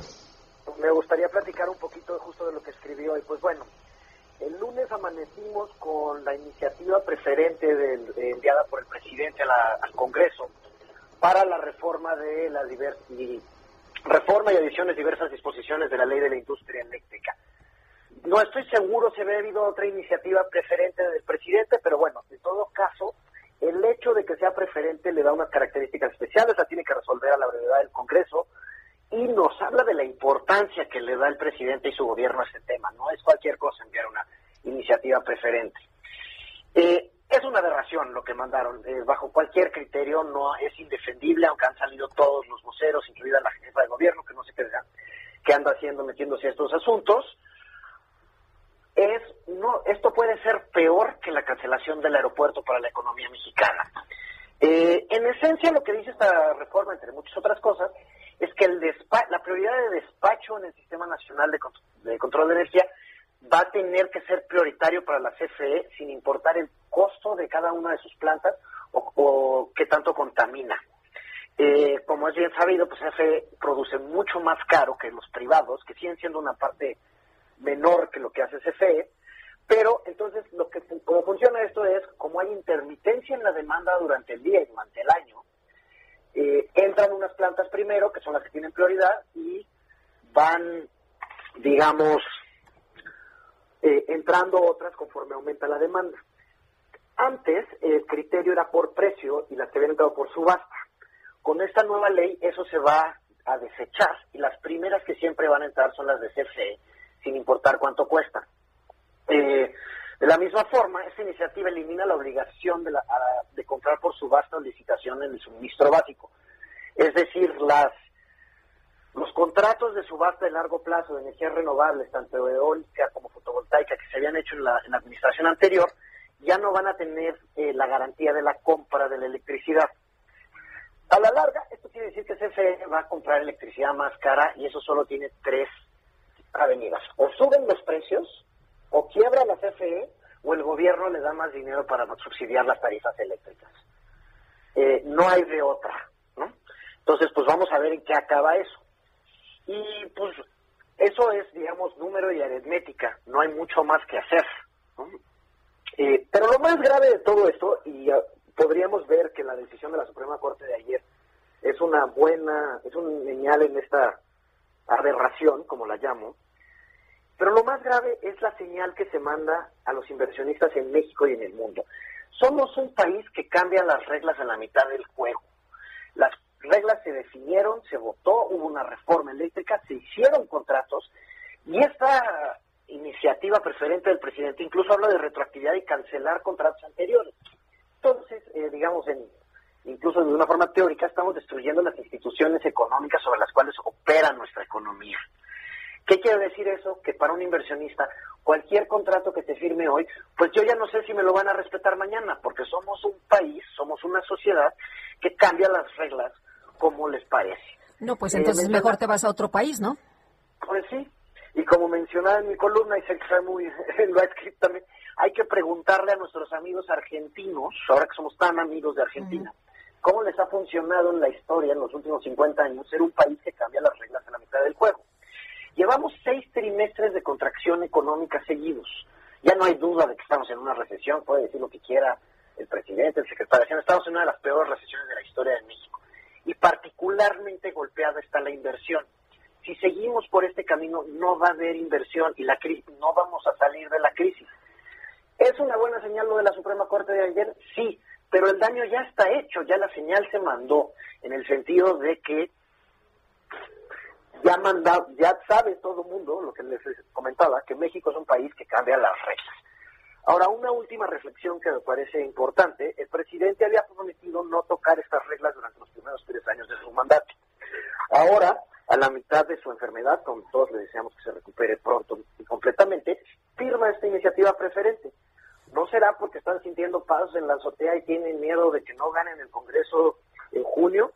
Pues puede ser, pero estas acciones muestran un gobierno inseguro de mantener esta mayoría en el Congreso y que quiere acelerar estos cambios que consideran ellos primordiales para su agenda política. Bueno, pues muy bien, eh, Jorge Andrés Castañeda, como siempre, gracias. Un abrazo, Sergio, un abrazo, Lupita, y cuídense todos. Gracias, muy buenos días. Son las nueve de la mañana con ocho minutos. Vamos con Mónica Reyes. Gracias, gracias. Sergio, Lupita, ¿qué tal amigos? Como siempre es un gusto y un placer estar con ustedes en el programa y para platicar también con todo el público Radio Escucha sobre un tratamiento que tiene que ver con nuestro peso. ¿Cómo estamos últimamente? ¿Ustedes se han puesto en la báscula? ¿Cuánto, verdad? Es lo que estamos siempre preocupados o angustiados, pero no, no más, porque Pausazo está aquí con nosotros para hablarnos de un tratamiento que obviamente nos cuida la salud. ¿Cómo estás, Pau? Bienvenida, te escuchamos. Ay, mi Mónica, yo creo que esa es la pesadilla de todos, ¿no? La báscula. Así de, súbete a la báscula, no quiero. ¿Por qué? Porque todos en esta pandemia subimos de peso.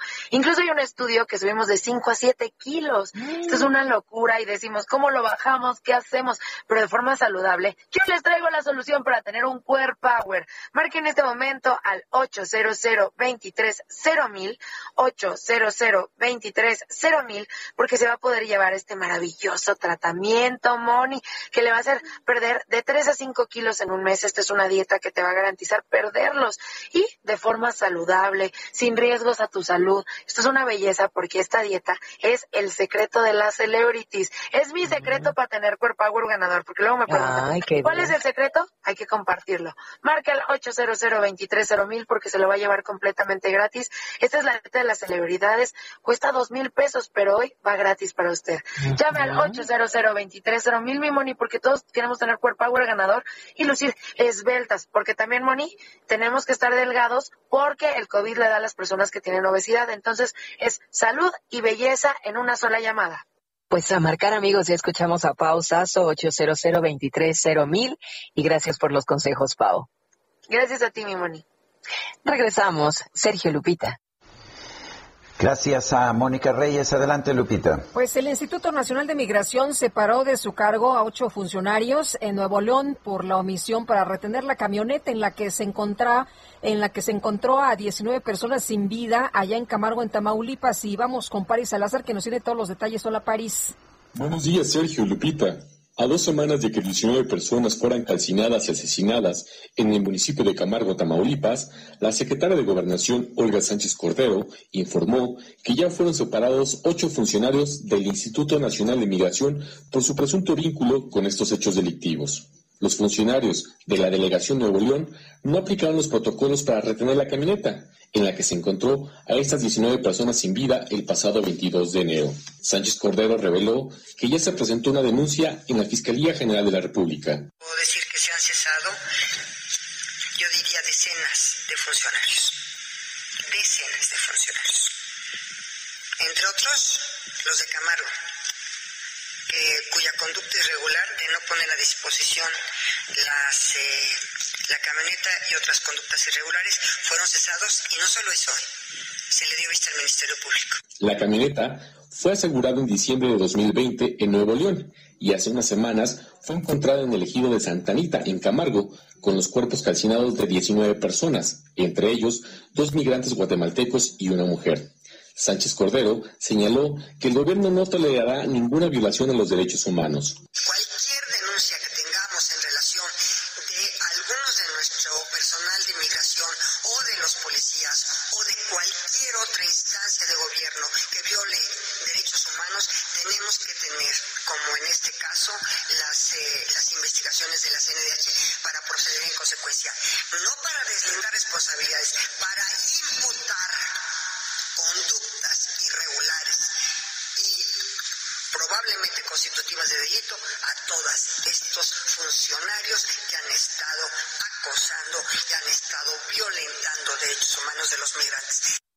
Instituto Nacional de Migración refrendó su compromiso de colaborar con las autoridades estatales y federales para el esclarecimiento de los lamentables hechos ocurridos en Camargo. Esta es la información. París, muchas gracias. Buenos días. Bueno, y en otros temas, allá en Tamaulipas, el gobernador Francisco García Cabeza de Vaca dijo que no habrá impunidad en el caso de los cuerpos calcinados en Camargo. Dijo que muestra de ello son los policías detenidos que presuntamente participaron en los hechos. Señaló que la mala conducta de unos cuantos elementos policíacos no representa a toda la corporación, pues hay miles que cuidan a diario a la población tamaulipeca. Esto lo dijo el gobernador en un video sobre los resultados preliminares de la investigación.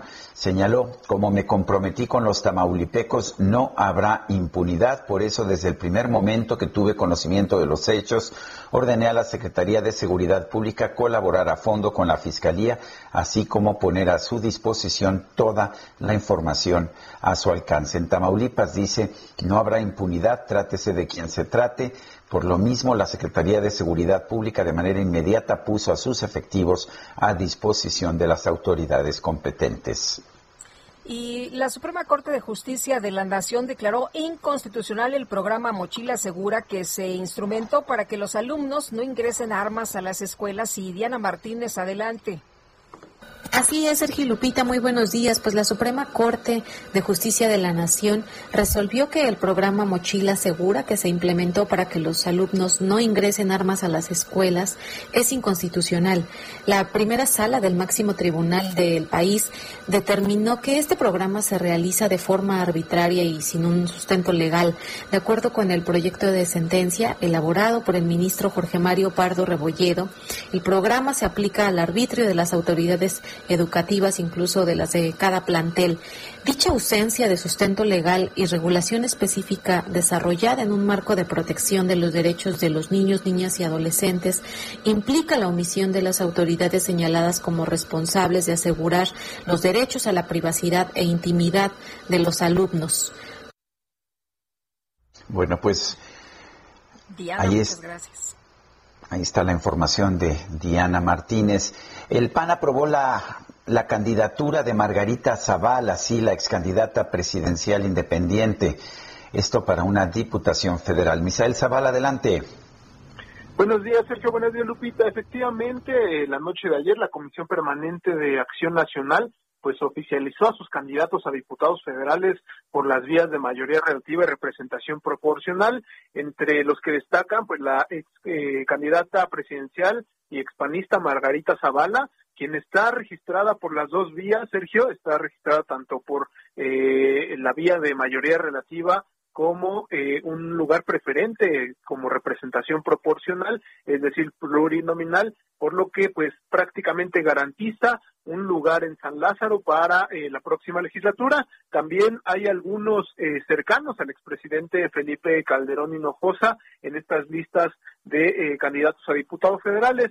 Tras una encerrona que duró al menos cinco horas, el presidente nacional del PAN, Marco Cortés Mendoza, reveló algunos de los nombres de estos candidatos y bueno, dentro de las candidaturas destacan eh, también el ex candidato presidencial, Gabriel Cuadri, eh, y quienes eh, son cercanos a Felipe Calderón, está el exsecretario de Gobernación, Francisco Javier Ramírez Acuña, también está Ana Teresa Aranda Orozco, quien fue subsecretaria de Población y Migración y Asuntos Religiosos de la Secretaría de Gobernación, y Jorge Cermeño Infante, nombrado por Calderón como embajador de México en España en ese sexenio. También resaltan nombres como eh, los, los exgobernadores Juan Carlos Romero Hicks Ignacio Loyola, además de Juan Rodríguez Prats, Héctor Larios Córdoba, quien actualmente es secretario general de Acción Nacional. También se encuentran en estos listados de diputados, de candidatos a diputados federales, Humberto Aguilar, ex subsecretario de Gobernación, y el exsecretario de Gobernación también, Santiago Krill Miranda. Eh, estas eh, listas ya son definitivas, ya son oficiales, serán los candidatos a, eh, a ocupar, eh, bueno, a una candidatura a diputado a diputados federales. Margarita Zavala también va por el distrito 10 de la Ciudad de México, que es la Miguel Hidalgo, y hará campaña en estas elecciones. Sergio Lupita, esa es la información. Oye, Misael, suena que son los mismos nombres de siempre, ¿no? Nada más reciclados. Efectivamente, Sergio, eh, muchos nombres se repiten. Hay muchos eh, candidatos que van a buscar la reelección, que son actualmente diputados federales y buscan eh, la reelección como Jorge Romero, que es el vicecoordinador de la, de la bancada del PAN en la Cámara de Diputados. Hay varios que, que buscan la reelección, también hay nombres de, de- de dirigentes de Acción Nacional en los estados, hay también nombres de eh, algunos diputados locales en los en los estados también que van ya a una eh, por una curul en San Lázaro Eh, es, eh, casi los mismos nombres hay algunos eh, que sí son nuevos pero que no son tan conocidos Pues sí. Oye, y los que se fueron y regresan, ¿no?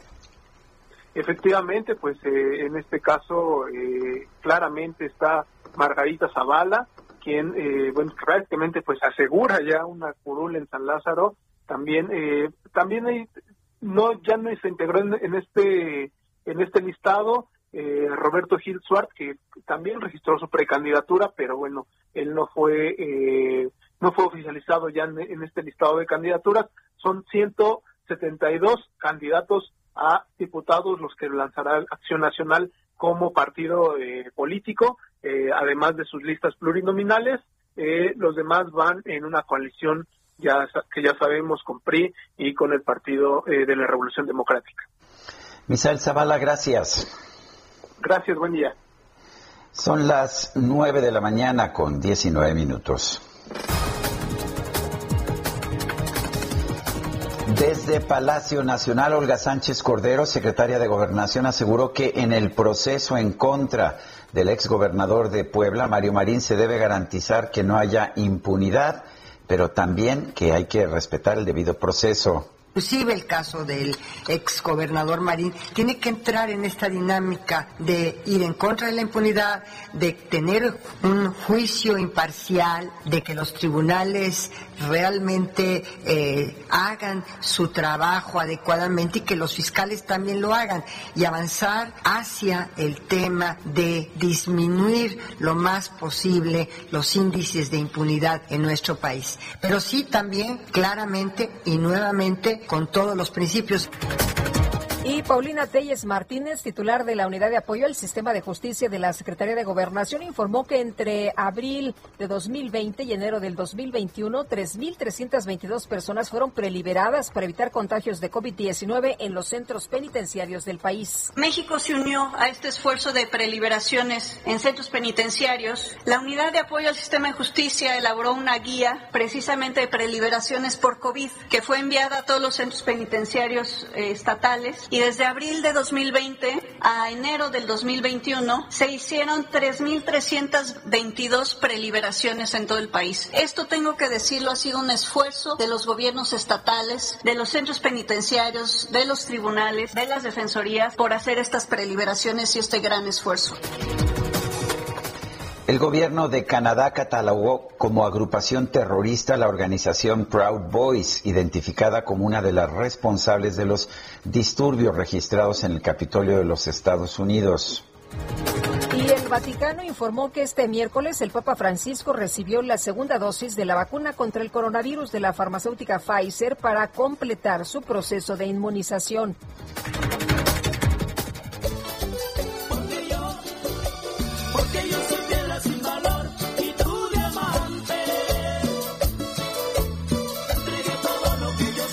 Pues a ver, el rapero estadounidense Lil Uzi Vert dio a conocer imágenes de su nuevo aspecto, después de que se sometió a lo que él mismo considera como la modificación corporal más cara del mundo.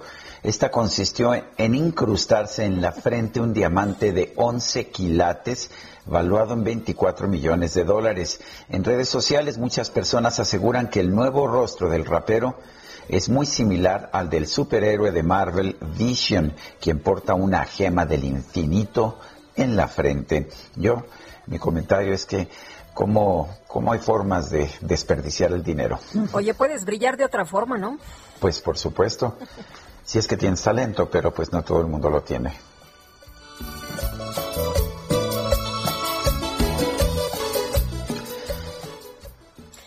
Vámonos con Israel Lorenzana desde el Monumento a la Revolución. Israel, ¿qué tal? Sergio Lupita, muchísimas gracias. Pues han comenzado a llegar trabajadores del sector restaurantero aquí en la explanada del Monumento a la Revolución, donde se va a llevar a cabo la protesta denominada Segundo Cacerolazo para pedir al gobierno capitalino que les permita extender el horario de trabajo, ya que las autoridades solo les permiten trabajar hasta las seis de la tarde en terrazas y banquetas, y bueno, pues ellos buscan que sea hasta las 10 de la noche cuando puedan estar dando el servicio. Ya para estos momentos han tomado sana distancia, están por supuesto llevando a cabo los preparativos en esta explanada del Monumento a la Revolución y serán cinco minutos de cacerolazos en punto de las 10 de la mañana y un minuto de silencio por las personas que han perdido su empleo y también por las que han perdido la vida por la pandemia del coronavirus. En materia vehicular, la circulación sin contratiempos para quien se desplaza con dirección hacia el Paseo de la Reforma y en el sentido opuesto también con dirección hacia la Avenida de los Insurgentes. Sergio Lupita, la información que les tengo. Gracias, Israel. Hasta luego. Y vamos ahora con Gerardo Galicia, está en el centro de la Ciudad de México. Adelante, Gerardo. Así es, Sergio Lupita, excelente mañana y estamos recorriendo algunos de los módulos del INE que siguen completamente saturados de personas que sobre todo quieren sacar su credencial de elector por primera vez. Son muchos jóvenes que cumplen su mayoría de edad y la van a tramitar y también personas que quieren tramitar su cambio de domicilio o actualizar el domicilio. Son muchísimas personas toda vez que el INE ha decidido atenderlos sin previa cita. Así que lo que podemos apreciar en el módulo que se ubica sobre Fray Servando Teresa de Mier y la calle de Bolívar es una fila interminable. Prácticamente llega hasta la calle de Isabel la Católica. Cientos de personas llegan desde muy temprano. De hecho, desde las 5 de la mañana nos comentan, eh, han llegado las personas que en estos momentos están prácticamente al frente de esta eh, fila en el módulo del INE. Así que habrá que tomarlo en cuenta. Si nuestros amigos van a utilizar Fray Servando Teresa de Mier entre Bolívar e Isabel la Católica, se van a topar con el cruce constante de personas que llegan para tramitar o actualizar su credencial del INE. Y por lo pronto, el reporte. Muy bien, pues muchas gracias, Gerardo Galicia. Hasta luego. Bueno, son las 9 con 24 minutos. Vamos a una pausa y regresamos.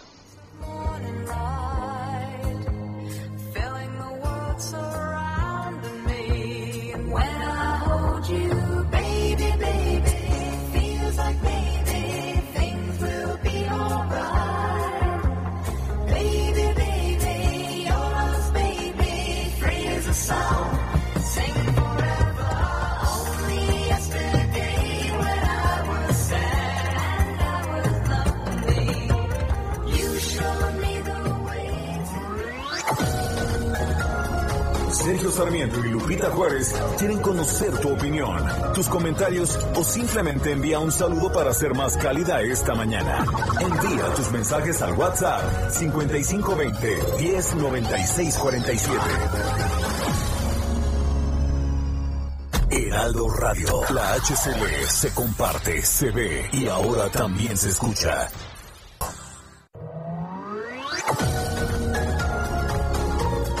Continuamos con Sergio Sarmiento y Lupita Juárez por El Heraldo Radio.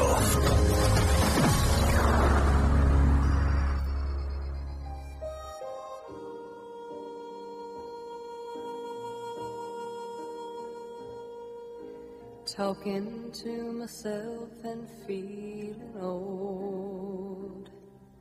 Sometimes I'd like to quit. Nothing ever seems to fit. Hanging around, nothing to do but frown. Rainy days and Mondays always get me down.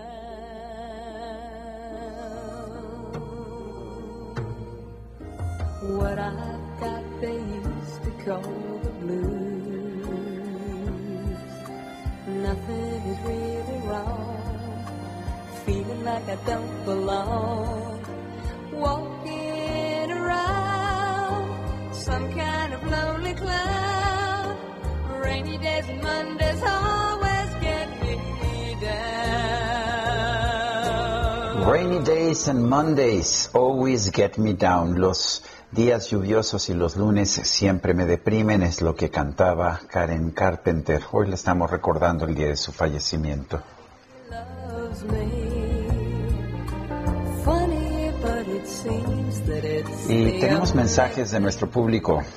Sergio Lupita, buenos días. Guillermo Villarreal, a la orden. Los pobres defensores de la cancelación prácticamente de la reforma energética no saben qué argumentar de forma sólida los motivos, solo hacen caso a su jefe con retórica del siglo pasado. La exposición de motivos de la ley la copiaron de un discurso de López Mateos. Saludos desde Monterrey. Dice otra persona, hola, el sistema de salud tiene a los médicos y enfermeras que son héroes como chivos expiatorios de todo lo que no sirve en el sistema.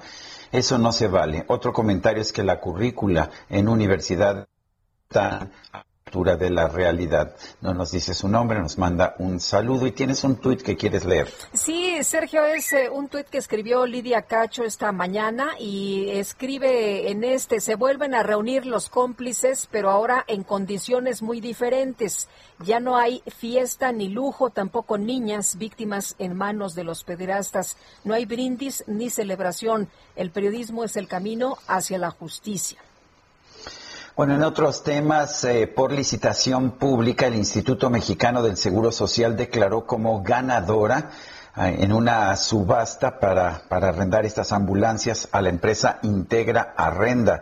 Esta empresa va a proveer 691 ambulancias de traslado con un ahorro de 34.5 millones de pesos. Eh, la empresa Integra Arrenda tuvo la evaluación más alta de todas las empresas participantes al obtener 95.73 puntos, aseguró el director de administración del IMSS, Humberto Pedrero Moreno. Mientras tanto, en la segunda partida, la segunda partida fue para Lumo Financiera, quien también proveerá la dependencia con 125 ambulancias. El contrato con estas empresas ganadoras es válido por 36 meses e incluye la dotación de ambulancias nuevas, mantenimiento, refacciones que se necesiten y un seguro de cobertura amplio. Las unidades deberán ser reemplazadas cada 200 mil kilómetros para el interior de la República y cada 300 mil para el Valle de México. El director de administración del IMSS destacó que por primera vez se realizaron visitas a las instalaciones de las empresas participantes y se hizo una licitación pública abierta y puntual, haciendo énfasis en que no hubo adjudicación directa, pues qué bueno que no hubo adjudicación directa. Son las nueve de la mañana con 34 minutos.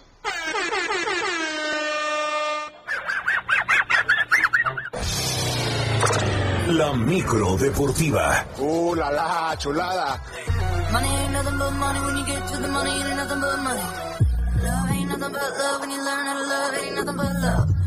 Party ain't nothing but a party when you party every day, it ain't nothing but a party.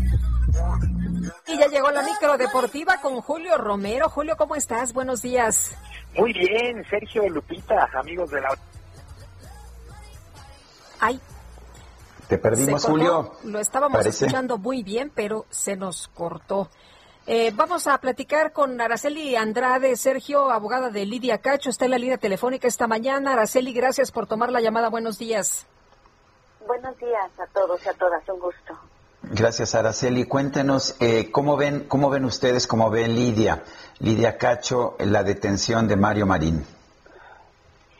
Pues lo vemos como una victoria, definitivamente, una victoria para ella como víctima directa, una victoria para el equipo jurídico que llevamos, al menos yo en lo personal, 15 años en el, en el tema, una victoria también para a la Fiscalía Especializada en delitos cometidos contra periodistas, han, han hecho un trabajo formidable y definitivamente una victoria para la libertad de expresión y defensa de los derechos humanos, porque si bien es cierto hay muchos eh, gobernadores detenidos, eh, son han sido detenidos por actos eh, del Estado, corrupción, eh, actos que tienen que ver con dinero. Mario Marín es el primer eh, exgobernador que es detenido por violaciones a la libertad de expresión a una mujer, precisamente, y de derechos humanos. Me parece de todo a todo una victoria, más definitivamente no es justicia, aún no lo es. Eh, Araceli, eh, ya está Zúcar Curi en el mismo penal donde ha sido llevado Mario Marín. Esto lo subrayaba Lidia Cacho, que pues están juntos, ¿no? Que los cómplices se encuentran. Eh, es, tengo entendido que tendrá usted una visita a los juzgados federales allá en Cancún. Sí, de hecho yo radico aquí en Cancún y yo por eso atiendo de primera mano todas las diligencias, no solo de Mario Marín, sino de todos los detenidos, en este caso, de todos los implicados en este caso. Y hoy tengo una diligencia en el Juzgado Segundo Federal a las 15 horas, hora de aquí, de Cancún, que estamos una hora adelante, y es la declaración preparatoria del señor Marín Marín y él también estará ahí presente en la rejilla de prácticas. Araceli, ¿cuál sería la penalidad máxima que se podría imponer a Mario Marín en caso de ser encontrado culpable? Seis años. Seis años es lo que han estado condenando a los demás detenidos en, un proceso que puede llevar hasta dos años, pero con una condena de seis años. De prisión por el delito de tortura, sin derecho a ningún tipo de fianza, con mutación o a beneficio por, eh, por ser un delito grave. Del sistema tradicional, no estamos en un sistema eh, oral acusatorio, sino eh, todavía lo de este asunto es de sistema tradicional penal. Eh, eh, ¿Qué pasa eh, de eh, esta tarde, Araceli, cuando usted esté en los juzgados, cuando lo vea a Mario Marina allá en la rejilla de, de prácticas? ¿qué, ¿Qué ocurre? ¿Se hacen señalamientos? Eh, una declaración preparatoria consiste en que se lea la acusación el- por la que está, es decir, se le dice formalmente al, al detenido por qué se dictó los elementos que encontró el juez para pedir su detención, aunque por supuesto él los conoce profundamente. Déjenme decirle que el hecho que Mario Marín esté hoy tras las rejas no quiere decir que no se haya defendido con todo. Llevamos al menos como tres incidentes con él, cuatro amparos. Él se ha defendido con uñas y dientes aquí desde que salió la orden de aprehensión en abril de 2019 y que se corroboró en diciembre del año pasado. Eh, eh, su defensa ha sido férrea, férrea definitivamente, eh, muy fuerte. Y bueno, lo que le leerá el secretario de acuerdo a las acusaciones, estarán ahí sus defensores. En este momento él tiene el defensor público, no se han presentado físicamente, aunque tiene defensores particulares, físicamente no se han reportado sus defensores. Eh, así es que la, la diligencia no sé si la vaya a llevar el defensor público o sus defensores privados, eso ya se los comunicaré, se los compartiré al salir de la diligencia. Y en esta diligencia él puede declarar si quiere o se puede reservar a declarar, es su derecho. Y el juez le va a otorgar 72 horas para que aporte pruebas que, des- que desvirtúen las evidencias que el juez encontró que le proporcionamos para detenerlo. Y tiene derecho él a pedir que le dupliquen el término, que en vez de 72 horas sean 144, es decir, traducido en días, que en vez de resolver en tres días su situación jurídica, se resuelva en seis. Esos dos escenarios podemos esperar hoy al terminar la audiencia. Y en esos tres o seis días, a elección del de, señor Marín, él va a presentar pruebas y se van a desahogar y nosotros las vamos a combatir. Va a ser una batalla de tres o de seis días intensísima. Eso es lo que viene para mí ahora como parte del, del equipo jurídico ahí al frente de la defensa, la representación de Lidia Cacho. Y es lo que viene para Mario Marín como acusado en estos seis días. Defenderse con todo para que el juez determine si se queda en prisión para su juicio o lo libera incluso. Cabe esa posibilidad. ¿Por qué? Porque la ley lo contempla. Pues muy bien, yo quiero agradecerle a Araceli Andrade, abogada de Lidia Cacho, el haber tomado nuestra llamada. Estaremos muy al pendiente de la audiencia de hoy y de lo que venga en el proceso. Claro que sí, estaremos pendientes en todos estos días, va a estar surgiendo mucha información que es muy importante que la gente lo conozca. Hay que poner luz en este caso, vale la pena. Eh, le repito, es una victoria, no es justicia, la justicia la iremos construyendo en el camino. Gracias, Araceli. Gracias a ustedes. Buenos días, hasta luego. Jesús Ramírez Cuevas, el, el coordinador de comunicación social de la Presidencia de la República, acaba de mandar este tuit.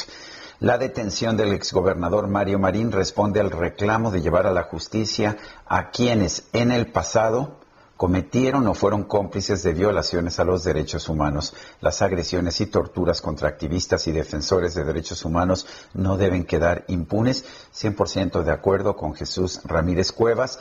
Nada más que añadiría que no nada más a quienes lo hicieron en el pasado, también a quienes hoy cometan esos delitos en contra de los derechos humanos. Sería la única observación que yo podría hacer. Bueno, vamos otra vez con Julio Romero. Rayé. La micro deportiva. Uh, la la, chulada. Bueno, pues la micro deportiva que dio dos vueltas y ya finalmente se estacionó. Julio Romero, buenos días. ¿Cómo estás, Sergio Lupita, amigos del auditorio? Qué placer saludarles. Se nos atravesó el verificentro porque ya nos tocaba, se nos andaba pasando ahí la calcomanía, pero ya estamos de vuelta para toda la información deportiva. Llegamos al minuto 80 de tiempo corrido y el equipo de Tigres está venciendo 2 por 1 al Ulsan de Corea al arrancar la actividad en el Mundial de Clubes allá en Qatar. El equipo regiomontano lo perdía 1 por 0, pero André Pierre Guignac, este jugador que es todo, todo una, una garantía para el equipo de Ricardo el Tuca Ferretti, primero en tiro de esquina y después de penalti, adelantó a este conjunto de Tigres, así que entramos a los últimos 10 minutos o un poquito más del tiempo corrido allá en Qatar. Insisto, arranca el Mundial de Clubes. Tigres está venciendo 2 por 1 a este conjunto coreano de Ulsan. Mientras tanto, en el balompié local, los jugadores de las Águilas del América, Richard Sánchez, Nicolás Benedetti y Guillermo Ochoa, han regresado a los entrenamientos después de que ya salieron negativos de COVID. Estos elementos fueron separados, hay que recordarlo, después del duelo contra Monterrey, y aunque ya no presenta ningún síntoma, se ve complicado que puedan haber actividad este fin de semana para el compromiso frente a la Franja del Pueblo el sábado en la Azteca debido al poco tiempo de preparación. Mientras tanto, en Cruz Azul se hizo la presentación oficial de Alexis Peña para lo que resta del actual torneo Guardianes 2021. El zaguero se dijo contento de llegar a la institución de cementera que le permite continuar con su carrera luego de ser despedido de Chivas por temas de indisciplina.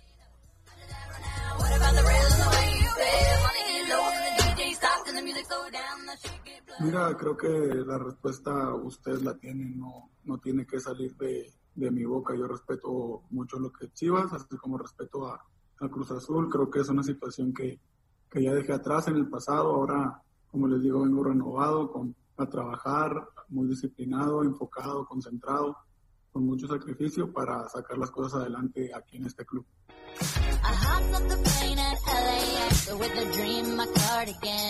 Vaya suerte, vaya suerte para Alexis Peña llegar a otro buen equipo como Cruz Azul. También el día de hoy arranca la fecha 5 del torneo Guardianes 2021. Hay dos duelos para las 7 de la noche. El equipo de San Luis se estará enfrentando a los Cholos de Tijuana y los Gallos Blancos de Querétaro se miden a los turnos del Pachuca este duelo para las 21 horas. En el balompié internacional, de manera dramática, el Barcelona se clasificó a las semifinales de la Copa del Rey al vencer cinco goles por tres al Granada en tiempos extras. Los catalanes lo perdían 2 por 0, pero a los minutos 88 y 91 ya en la compensación rescataron el empate para forzar el alargue. Ya en los minutos extras lograron finiquitar el compromiso. Por lo pronto, Ronald Koeman, quien es el técnico del Barcelona, se dijo feliz por esta reacción y espera que el duelo y esta victoria les ayude a enderezar el camino en Liga y en Champions. Estoy muy, muy orgulloso de, del carácter del equipo que hemos demostrado, la calidad que hemos, hemos visto sobre el terreno y bueno, se notaba también el ambiente de vestuario después del partido. Yo creo que para todo el mundo es un momento de reflejo de que vamos a estar bien y seguimos en una manera, en, en un camino que todo el mundo quiere estar. Y yo creo que es muy importante para el futuro de esta temporada.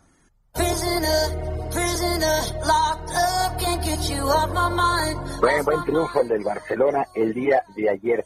Mientras tanto, quinto día de actividades, cuarto día de actividades en la Serie del Caribe de Béisbol, allá en Mazatlán, Sinaloa, en el estadio Teodoro Mariscal, y Dominicana continuó imparable, derrotó dos carreras por cero a Venezuela.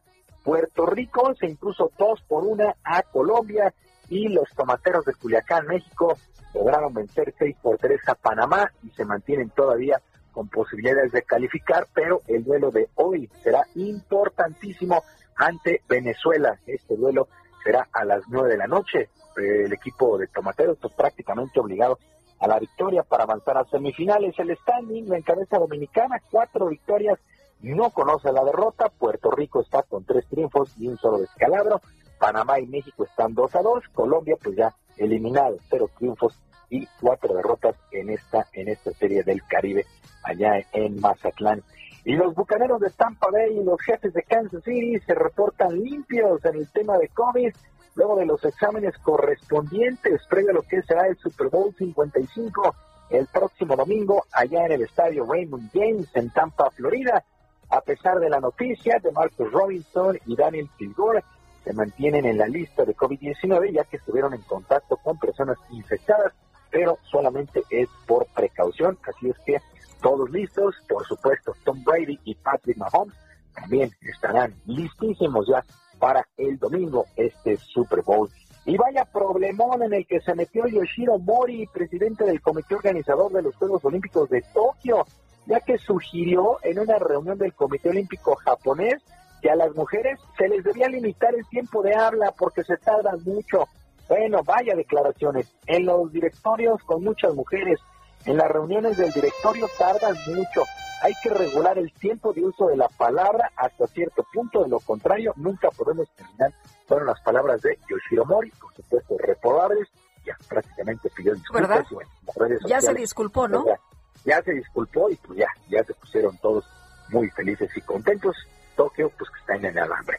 Sergio Lupita, amigos del auditorio, la información deportiva, que es un extraordinario día. Yo les mando abrazo a la distancia. Gracias, Julio. Muy buenos días para todos. Es Julio Romero, son las 9 de la mañana con 48 minutos. Vamos a un resumen de la información más importante.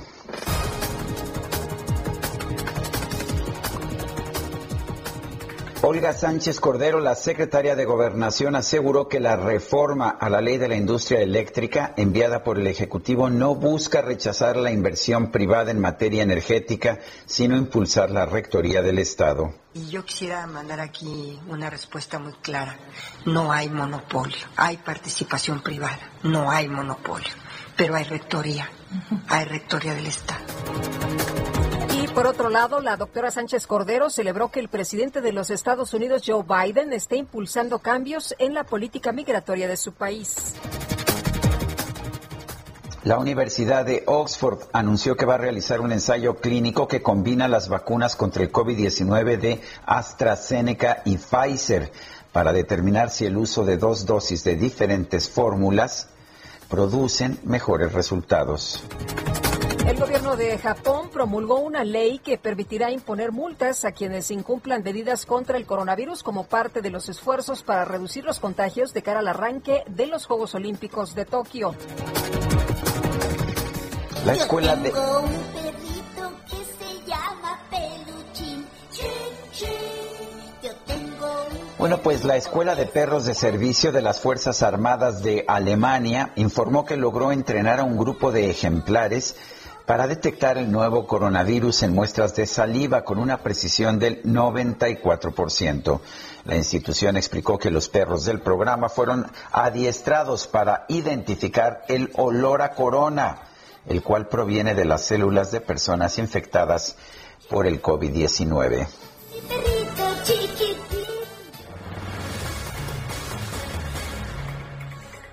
Bueno, y como siempre nos da mucho gusto saludar a Kenji López Cuevas. Él es presidente de la Fundación Cancer Warriors de México, también consejero en la Junta Directiva 2020-2022 de la Unión Internacional contra el Cáncer. Kenji, ¿cómo estás? Muy buenos días. Muy buenos días, Lupita, Sergio, muchas gracias por invitarme a este espacio. Los saludo con mucho gusto a ustedes y a su auditorio. Eh, eh, Kenji, a ver, cuéntanos de cuál es la situación de estos casos de cáncer en la República Mexicana, qué se está haciendo para prevenir esta enfermedad.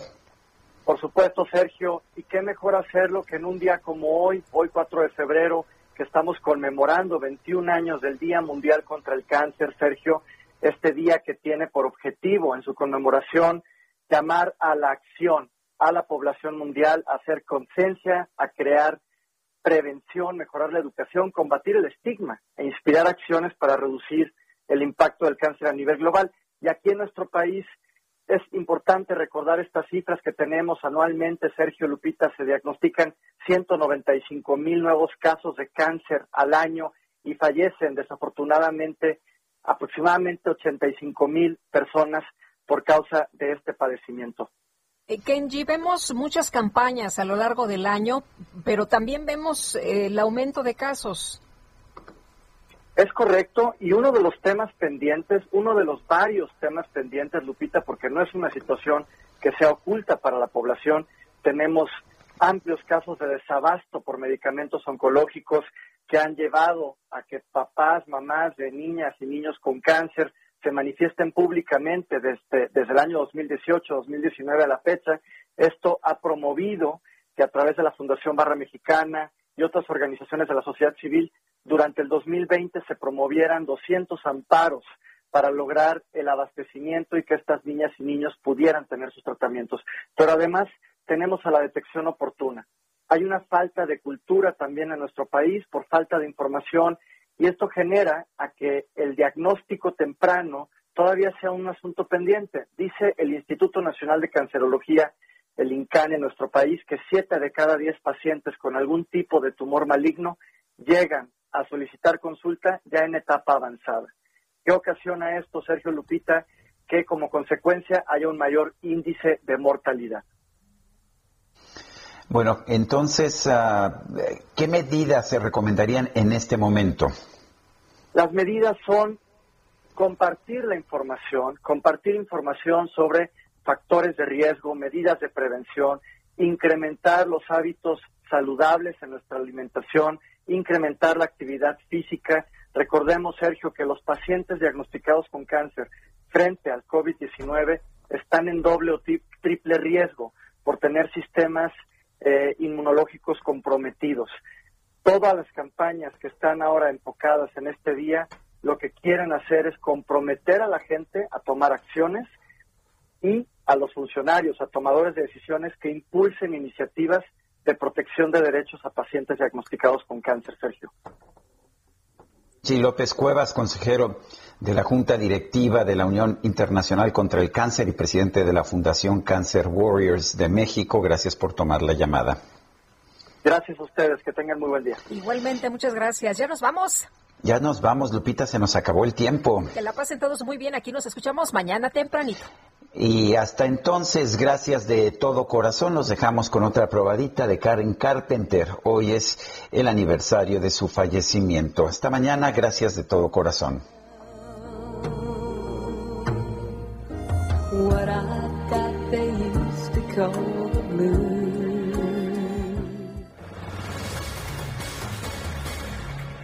Heraldo Media Group presentó Sergio Sarmiento y Lupita Juárez por El Heraldo Radio.